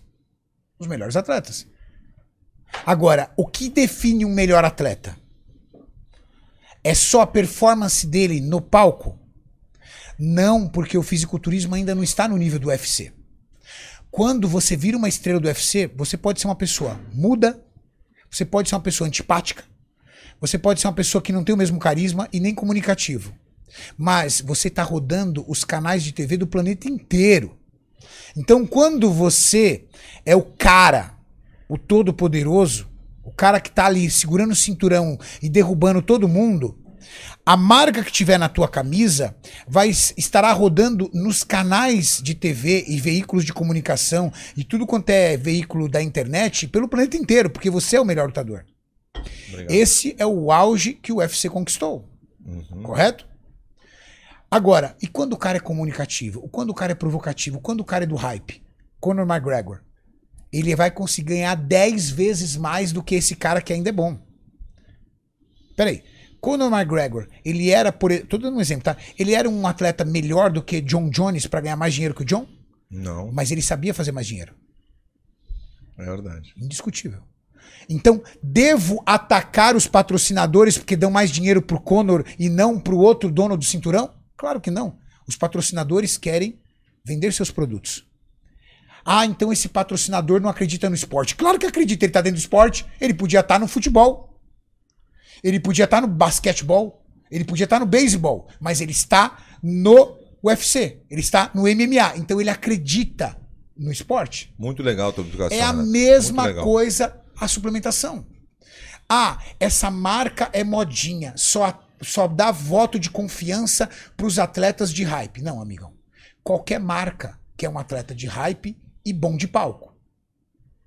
Vou falar pelos nossos atletas. Nós temos Kaique de Oliveira, um dos melhores atletas men's physiques do mundo. Nós temos Rafael Brandão, o décimo melhor atleta open do mundo. Nós temos Ramon Dino, o segundo melhor atleta Classic Physique do mundo. Angela Borges, a terceira melhor atleta wellness do mundo. Isa Pereira, a segunda melhor atleta wellness do mundo. Tem que respeitar. Wellington Nescau, um dos, um dos mais promissores atletas profissionais do Brasil. Gnomo, com 22 anos, um dos jovens mais promissores do Brasil. Vai me deixando aí para não deixar esquecer ninguém, ô Julião. Não, você falou, tá falando todo mundo. É, quem mais? Falou do Rafael já. Gabriel Zancanelli, Zancanelli. um dos atletas mais promissores e atleta competidor do Mister Olímpia. É, quem mais? E muitos outros. Fabrício Verdão, o negócio da. Pega ali rapidinho. Fabrício Verdão. É. Não, não, é, que eu pensei alto. E desculpa, muitos desculpa, outros. Desculpa, desculpa. Só que são atletas que também possuem redes sociais fortes. Não nem todos, mas a maioria. Legal?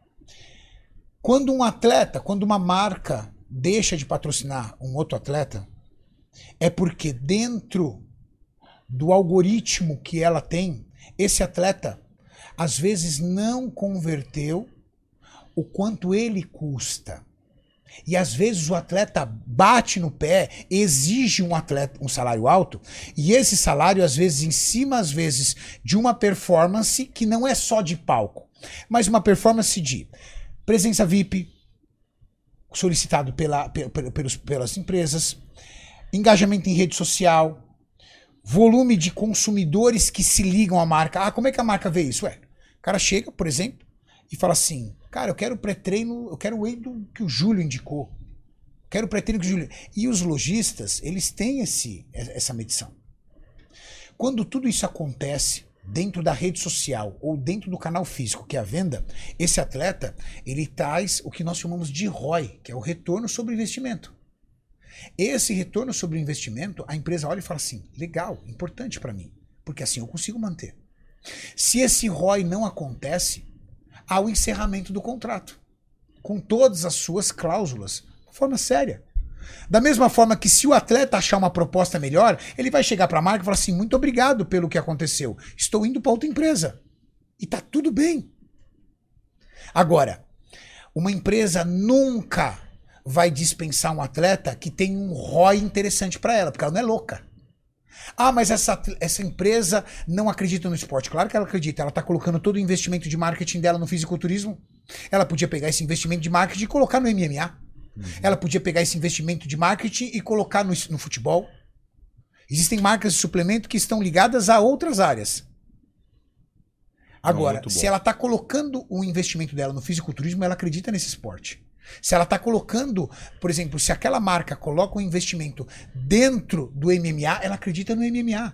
Ah, mas ela acredita no MMA, mas patrocina o fulano e não patrocina o ciclano. É a mas estratégia é. dela. Mas o, o ROI ele é muito fácil de calcular quando se gera, por exemplo, uma compra, né? Ah, o- sei lá, o Um- Ramon foi um lá link, né? E um- botou, botou o cupom Ramon 10 ali Tá. e aí o cara consegue calcular. Mas tem uma coisa, eu acho que as marcas veem também, que é um pouco mais difícil de calcular, que é a credibilidade. Às vezes tem uma, uma imagem que tal, não seja que não venda tanto, mas ele gera uma credibilidade muito grande. Então, ele vai vender, Mas não é diretamente. Por É exemplo- a pessoa que olha assim a cara do Verdun e fala assim, pô, o Verdun tá falando da Estrela Bet, é, realmente é um site de confiança. Por exemplo, Eduardo Correia.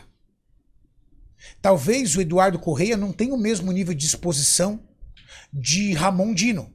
Mas, cara, você tem o melhor atleta de fisiculturismo da história do Brasil na É. tua marca. Credibilidade. É mais difícil de calcular o ROI daí. O ROI dele não precisa ser calculado em números. O ROI dele pode ser calculado em branding, que é o que ele constrói para a marca. Que legal, viu? Quando você tem uma empresa 100% digital, quando ela só se comunica através do digital, você nem não necessariamente tem uma empresa, às vezes, de suplemento ou de roupa. Você, às vezes, tem uma empresa de tecnologia. É uma empresa de tecnologia que vende suplemento. É uma empresa de tecnologia que vende roupas. Por quê? Porque ela é um e-commerce. Então, hoje ela vende suplemento. Cara, se ela tiver uma base de dados gigante, ela pode começar a vender calça, tênis. Ué, quem vende suplemento, quem compra suplemento não pode comprar tênis? Quem compra suplemento não pode comprar garrafinha? Claro que pode. Qual, qual o interesse, às vezes, dessa empresa, por exemplo? Se tornar uma Netshoes? Se tornar uma Amazon? E aí ela tá, o quê? Interessada em construir o máximo possível de banco de dados. É o quê? Leads. Pessoas para dentro da minha rede.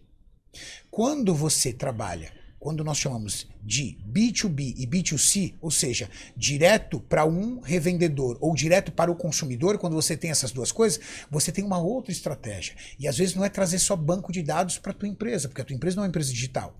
Então você tem que fortalecer branding, que é marca, você tem que trazer atletas que comuniquem com o público, mas que também tenham uma estética de físico para eu fazer um banner, para eu fazer uma fachada, onde as pessoas olham para a fachada e falam assim: nossa, olha, Eduardo Correia.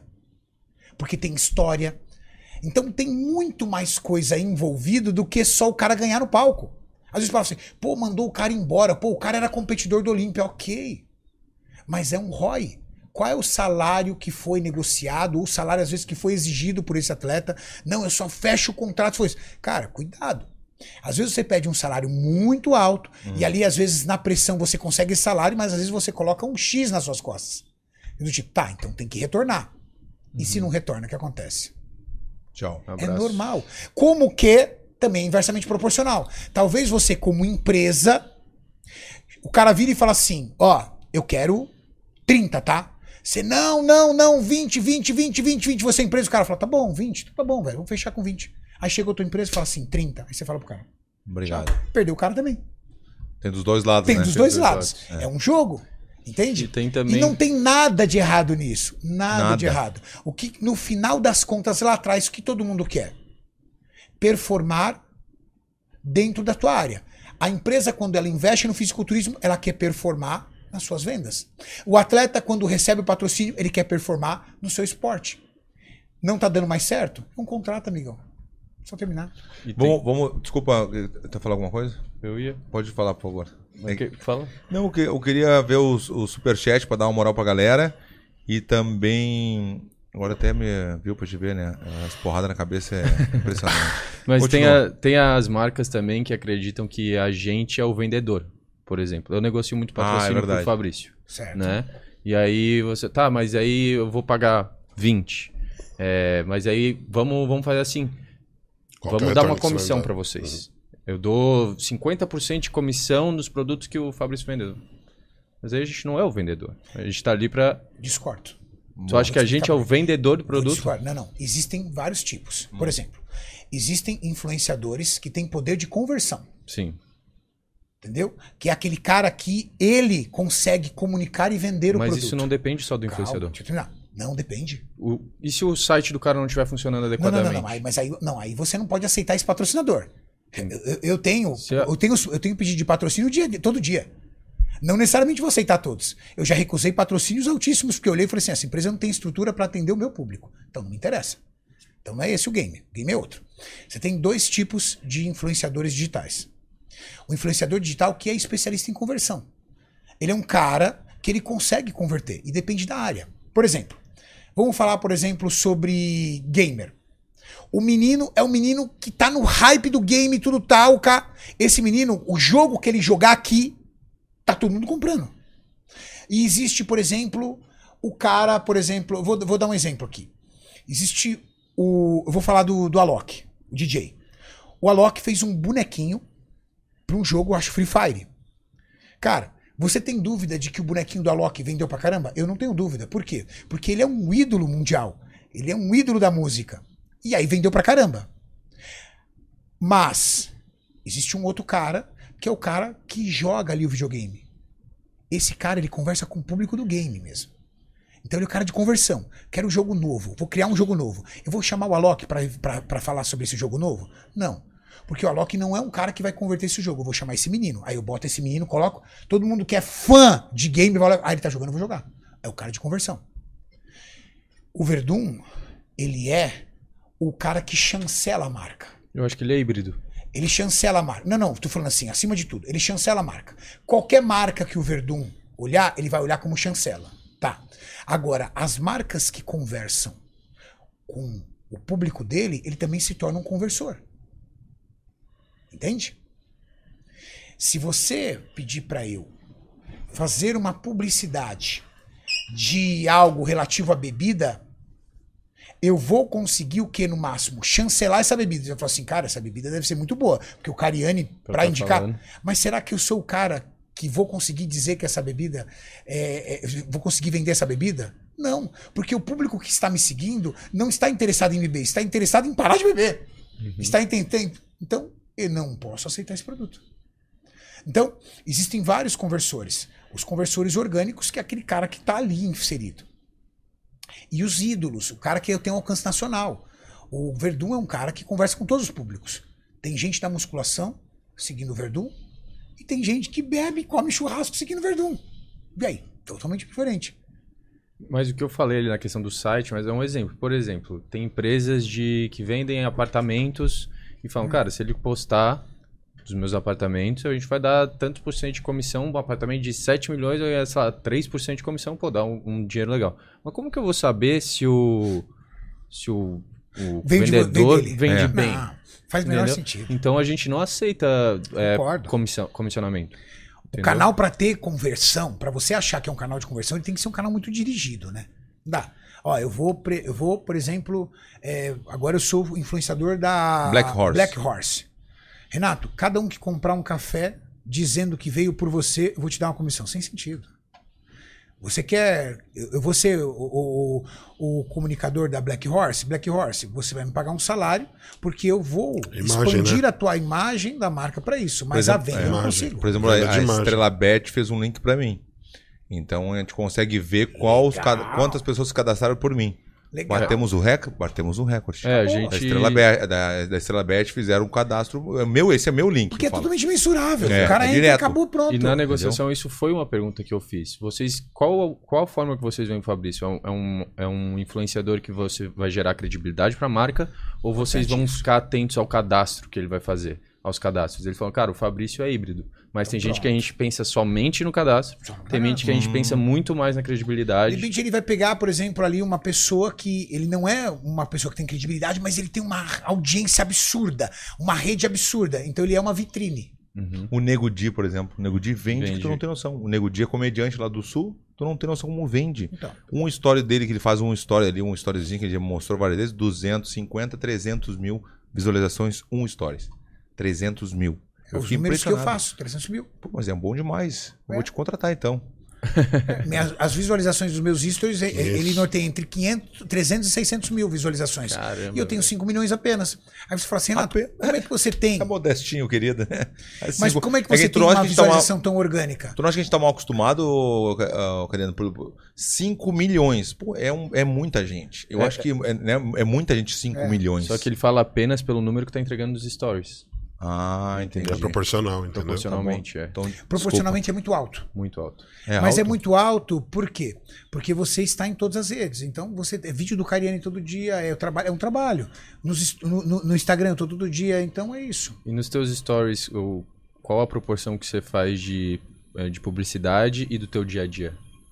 Meia, meia. Ah, muito. Não, Menos, né? não, muito. Eu tenho nove patrocinadores, mas eu vou devagar.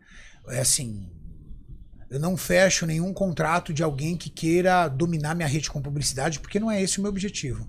Minha missão não é transformar minha, minha, meu, minha rede num e-commerce. Por isso Minha- tem tanto engajamento. Minha- exatamente. A minha missão é fazer da minha rede uma forma de transformar a vida de pessoas. Se você olhar nos meus stories, a Max Titânio tá lá todo dia. Porque ela é a empresa que acredita nos meus sonhos, é a empresa que contrata os atletas, é a empresa que movimenta tudo. Então, todo dia eu posto a Max Titânio, todo dia. Agora, os outros patrocinadores, ele vem numa escala de nível de importância para mim. Então, uma vez por semana, uma vez 15 dias, não posto. Existem, eu tenho patrocinadores que ele usa a minha imagem, mas não pode usar minha rede. Assim, Não é que não pode, não vai usar minha rede porque eu não vou postar. Por quê? A minha preocupação é: minha rede não pode ser um e-commerce. A minha rede é uma forma de eu me conectar com o meu público para ajudar eles a mudarem de estilo de vida. Aí seu engajamento vai. É igual na TV, se eu chegar, eu, tô- eu quero ver teu conteúdo, eu chego Só lá, tem só tem propaganda, propaganda, propaganda. Não, não dá. Eu vou Não, trocar de legal. canal. Não interesse. dá, não tem É. condição, entendeu? É legal. Não tem condição. Renato, o Júlio. Querido. Tá muito legal esse papo, né? Tá. A gente poderia ficar quanto tempo mais? Quando vocês quiserem, por mim, eu Mas- cancela a reunião com a Revita. Cancela. não, não, eu queria agradecer muito, assim, vocês não têm noção como a gente ficou feliz e como tu falou, a gente vai fazer mais vezes, né? Sim, Que eu tenho certeza que vão querer, vão querer. Na real, desculpa pra fazer o podcast é só pra almoçar na Verdun Primites. Eu ia falar isso. Se tiver almoço, eu venho. Se tiver almoço, Ah, se tiver almoço, vem cara. nós, almoço grátis. Que legal, não, esse é Mas 100%. eu acho que foi muito legal esse papo, Tá louco. porque além de a gente falar sobre alta performance, a gente falou um pouco sobre o digital, né? E a importância isso é das muito pessoas bacana. entenderem como é que funciona o mercado. Porque às vezes o cliente, o consumidor, ou até o fã do esporte, é fã de um atleta, se revolta, pô, a marca perdeu o atleta e tal. Cara, ninguém perdeu nada, ninguém perde. É um desacordo comercial. Outra coisa, o esporte da musculação, a gente tem a oportunidade aqui de dividir para vocês, como nós dividimos, um pouco do que é o fisiculturismo. Então, muita gente que acompanha o seu canal talvez tenha conhecido agora o fisiculturismo É através de nós. Gente, fisiculturismo não é sunga, óleo e um cara posando. Fisiculturismo é uma luta diária para performar o seu físico, para carregar o seu físico no seu corpo, para ser uma pessoa mais disciplinada, melhor, mais forte, mais resistente. Porque é duro fazer dieta o ano inteiro, cara. É, duro. Você tá tentando, não é verdade, cara? Não é fácil, é difícil. Então, tem que tirar o chapéu pro atleta de fisiculturismo que faz disso um estilo de vida. Então, eu acho que é a parte mais difícil, eu acho. é, cara. É muito É difícil. a parte mais difícil. e, né? é, tudo é difícil, porque também imagina, porque nem se falar, ah, Renato, eu tive uma correria hoje não deu tempo. Tá, o esporte fisiculturismo não existe isso. Você vai ter que entregar uma hora de cardio todo dia e duas horas de musculação todo dia. Dane Mais seu o tempo pra se alimentar. Tem atleta que vai treinar meia-noite porque trabalhou o dia inteiro dando 10 aulas de personal. Aí vai, pô, só sobrou meia-noite, vai treinar meia-noite. E no outro dia, 6 horas da manhã, tá acordando pra trabalhar. E aí perde a parte do sono. Fazer o quê? Para muitos atletas, a maior dificuldade não tá no treino, não tá na dieta, tá no descanso. Por quê? Trabalha feito um louco. Então, é, eu queria agradecer do fundo do coração a oportunidade que você Eu deu aqui pra também. gente. Tá louco. Eu queria agradecer do fundo de coração quem participou. Se eu falei alguma coisa que magoei alguém, por favor, me perdoem. Eu sou muito direto, às vezes, sabe? Não, mas eu acho legal isso Eu isso. acho legal. Mas é, eu gosto de sincero. jogar a realidade, cara. É a realidade. é. Principalmente em relação ao mercado. Eu não gosto de ficar assim, iludir ninguém, as pessoas acharem, ai, por que isso? Não, não tem ilusão. tem são sonho, né? empresas querendo vender produtos. E são atletas querendo ficar é, no topo da sua categoria. É isso. Quem consegue fazer esse jogo melhor, cresce. É isso aí. Isso Muito não tira legal. o meu amor do esporte, porque sou o gestor do time. Isso não tira o amor do, do, do Júlio, porque ele é o gestor do time. Nós representamos uma marca. E a marca confia na gente. Ó, eu estou colocando meu investimento no fisiculturismo. Tá? Me retorne com faturamento. Obrigação é sua, Renato. Obrigação é sua, Júlio. Obrigação são todos vocês que estão sendo patrocinados. Essa é a nossa missão. Quando você pega um patrocinador que seja, principalmente quando você estava ali na ativa, lutador, o cara mete um patrocínio no seu peito e fala assim: Verdun, tá aqui um contrato, entendeu? Que nem aquele contrato que você me falou de 100 milhões ano. Tá aqui, ó, contrato de 100 milhões ano que você fechou lá com o cara. Tá aqui, ó, no teu peito. O que, que você fala? Eu vou fazer esses 100 milhões virarem um bi. É isso aí. Eu- ah, não, tô nem aí. Eu quero saber do meu esporte. Você investe em mim, eu não quero saber de nada. Não, não, pensamento Não, o cara não tá investindo Não, no esporte, pode. o cara tá investindo em você, caramba. Cabe a você retornar esse valor. E como é que você retorna? Comunicando a marca, tal, tudo. E o cara aí o cara vai lá, ganha é. um patrocínio, às vezes suplemento, coloca a camisa, aí você olha no feed do cara lá no Instagram do cara, só tem patrocínio de anabolizante, de roupa de outros caras. Cadê a marca? Cadê a marca? O principal ah, tem uma aqui a patrocinador. cada sete dias. Cadê a marca? Tem Os marca. atletas, eles Aí o viajam. cara perde o contrato, fala, Exato. puta, empresa de merda, me mandou embora, faz um hate aí, tudo tal, querido. Uhum. É só um trabalho que precisa eh, construir uma aliança entre a empresa e você. Nenhuma marca vai dispensar você se você é valioso para ela. Ninguém é ético. doido. Boa, boa. Muito boa essa. Ninguém é é doido. E aí, Júlio? É muito comum os atletas eles vão para os eventos internacionais. Os eventos internacionais são pagos pelas empresas de suplementação. Chega lá, ele fica, eu vou fazer propaganda de bola, vou fazer propaganda de manipulado e acaba deixando o patrocinador principal de lado. Entendeu? Não que ele não tenha que fazer seu trabalho, Tem. mas ele tem que prestar atenção em quem que está ali investindo, quem que está ajudando e dar prioridade para quem está colocando ele ali, ó, e ajudando ele a construir o sonho, a construir a carreira dele da melhor forma Seja possível. profissional, atleta. Seja profissional. Eu tenho meus patrocínios. Tá aqui. Eu recebi um patrocínio de marca de suplemento. Eu quero continuar nessa marca? Tá. Então eu vou defender ela. eu Vou pra cima, cara. Eu Vestir a camisa. Vestir a Vestir a camisa. É, a gente é assim também. Eu nunca Quando fui o melhor visto- atleta. Nunca tive a melhor genética. Mas Então- entrega algo que nenhum atleta entrega. Entendeu? Uhum. Algum diferencial você tem que ter. É. Eu quero, eu tô curioso agora pra encerrar toda, eu quero saber quem é o Faustão do negócio aqui. Pode botar. E agora já foi esse. Júlio, quem é o Faustão da história aqui do negócio? Ó, eu vou falar com o Renato porque você é muito bom de briga, velho. Bota, bota a enquetezinha, vamos ver quem é. Não, eu falo demais. Não, mas- te- é, não, não, não, bom demais, ele tá brincando, porque eu Não, sou não. chamado como Faustão também. E eu Mas eu não acho ele Faustão, é que ele vai direcionando. É uma- é uma questão de brincadeira, Porque mas, senão é óbvio, mas vai que perdendo é foco o legal, podcast. Porque é um bate-papo. Às vezes É. o ah, Faustão. Não é, mas é um bate-papo, a gente conversa, aí um fala, É um outro ping-pong. fala, acabou. É, é o ping-pong, não é uma entrevista. A entrevista que eu fazia no, no churrasco papo furado. Aí queria saber a história do cara, tudo aqui, já começa já falando um pouquinho de tudo. E, né? Isso que é legal, né, Renato? É. Eu sou um atleta que, que, é, que tem um veio de empreendedorismo muito grande. Eu sou um atleta e empresário. Mas eu sou muito mais, em nível de performance, eu performei muito mais como empresário do que como atleta. Eu amo o meu esporte, eu sou apaixonado pelo meu esporte, eu pratico ele até hoje, mas eu fui muito mais bem sucedido como empresário do que atleta.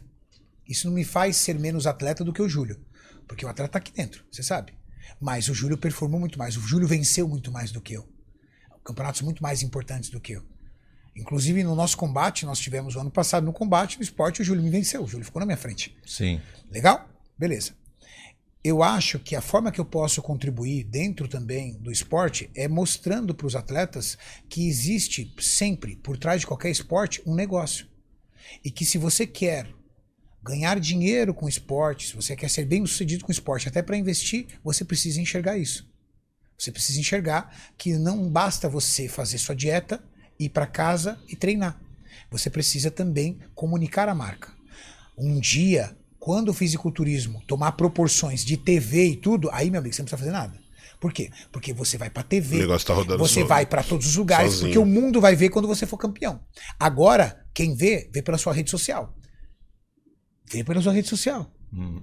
Quando um atleta de fisiculturismo ele ganha um patrocínio, a única forma que ele tem de comunicar a marca é através da sua rede. Porque o canal aberto ainda não está conosco.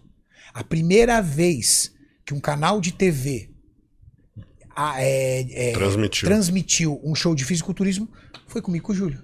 E qual foi a condição do canal de TV? Renato, eu, eu negociei com eles, eu chamei eles. Aí eles falaram assim: eu vou, mas você vai ter que competir. Porque você é o cara com maior mídia. Se você competir, você vai aumentar minha audiência, eu vou. Se você não competir, eu tô fora. E eu fui competir.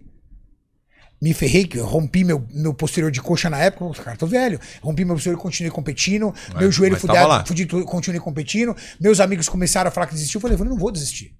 Eu me empreitei isso. E nós fizemos a maior audiência da história do Brasil num show de fisiculturismo. Bah.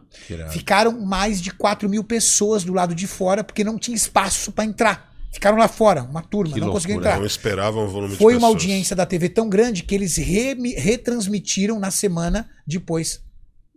Trabalho cumprido.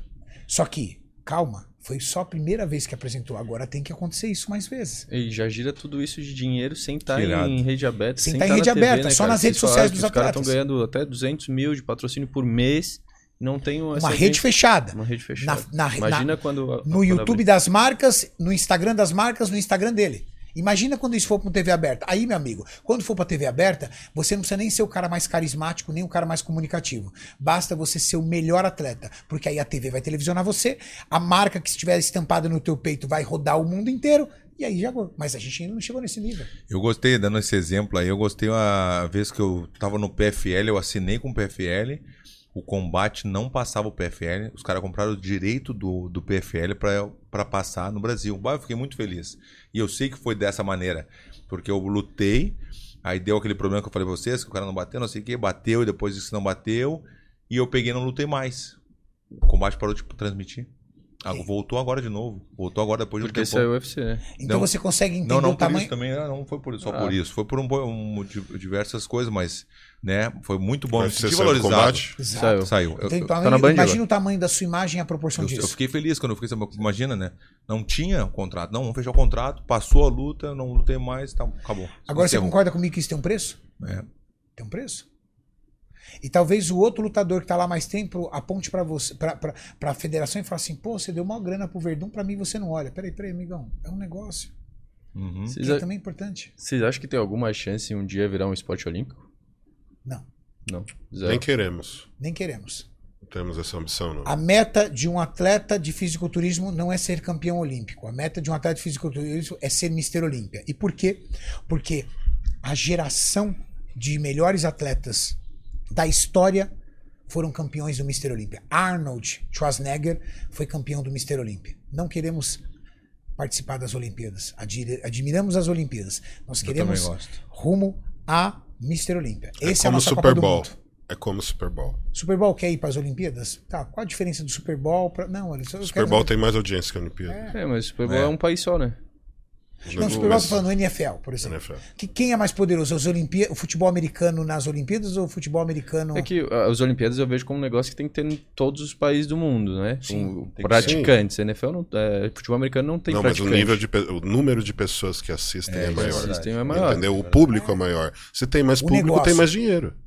É, mas, tem, mas não tem atleta no mundo inteiro. Como que vai ter o Brasil competindo com futebol americano? Como que vai ter a Índia competindo? Agora o, o fisiculturismo provavelmente tem no mundo inteiro atletas. Não. Não. Tem aí. Não, é.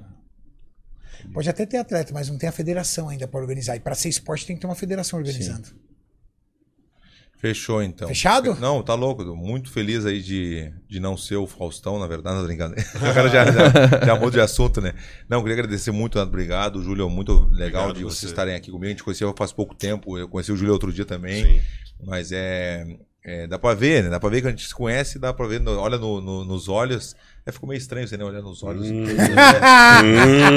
Galera, muito obrigado pela audiência. Muito legal. A galera acompanhou direto, fez o superchat. o- tem- tem, uma lista. Gente, eu não consegui ler todos os superchats, tem muita coisa. Então, o que, que eu e o Fabrício a gente vai fazer? A gente tem o Verdun Responde, É. tá? Eu vou pegar todos os superchats dessa, Boa. desse episódio Boa, e vou responder no Verdun Responde, que a gente vai gravar A amanhã. gente pega os comentários, as, as dicas, Sim. tudo, perguntas, daí a gente bota lá no Verdun Responde. Tá? Eu e o Ian aqui, daí fizemos comentários, conversamos, damos risada junto, Boa. e a galera gosta muito. E a gente fala o nome da pessoa. Porque até eu gosto quando o Rods, quando eu não tô comentando no combate, o Rods fala meu nome, eu já fico feliz. Imagina, todo mundo fica feliz quando Claro, fala o nome, Claro. É uma homenagem. né? É, é verdade. Então, O cara de sapato isso. comentou a gente no, no, no, no, Obrigado. Ah, é? É? Brother. Obrigado. Julião, sabe muito dos nossos. Obrigado aí obrigado pelo Obrigado, tempo. pessoal, galera, muito valeu. obrigado lá. Vamos Valeu, fazer um, um rei lá pra todo mundo lá. Então é tudo nosso. Rei! Ei!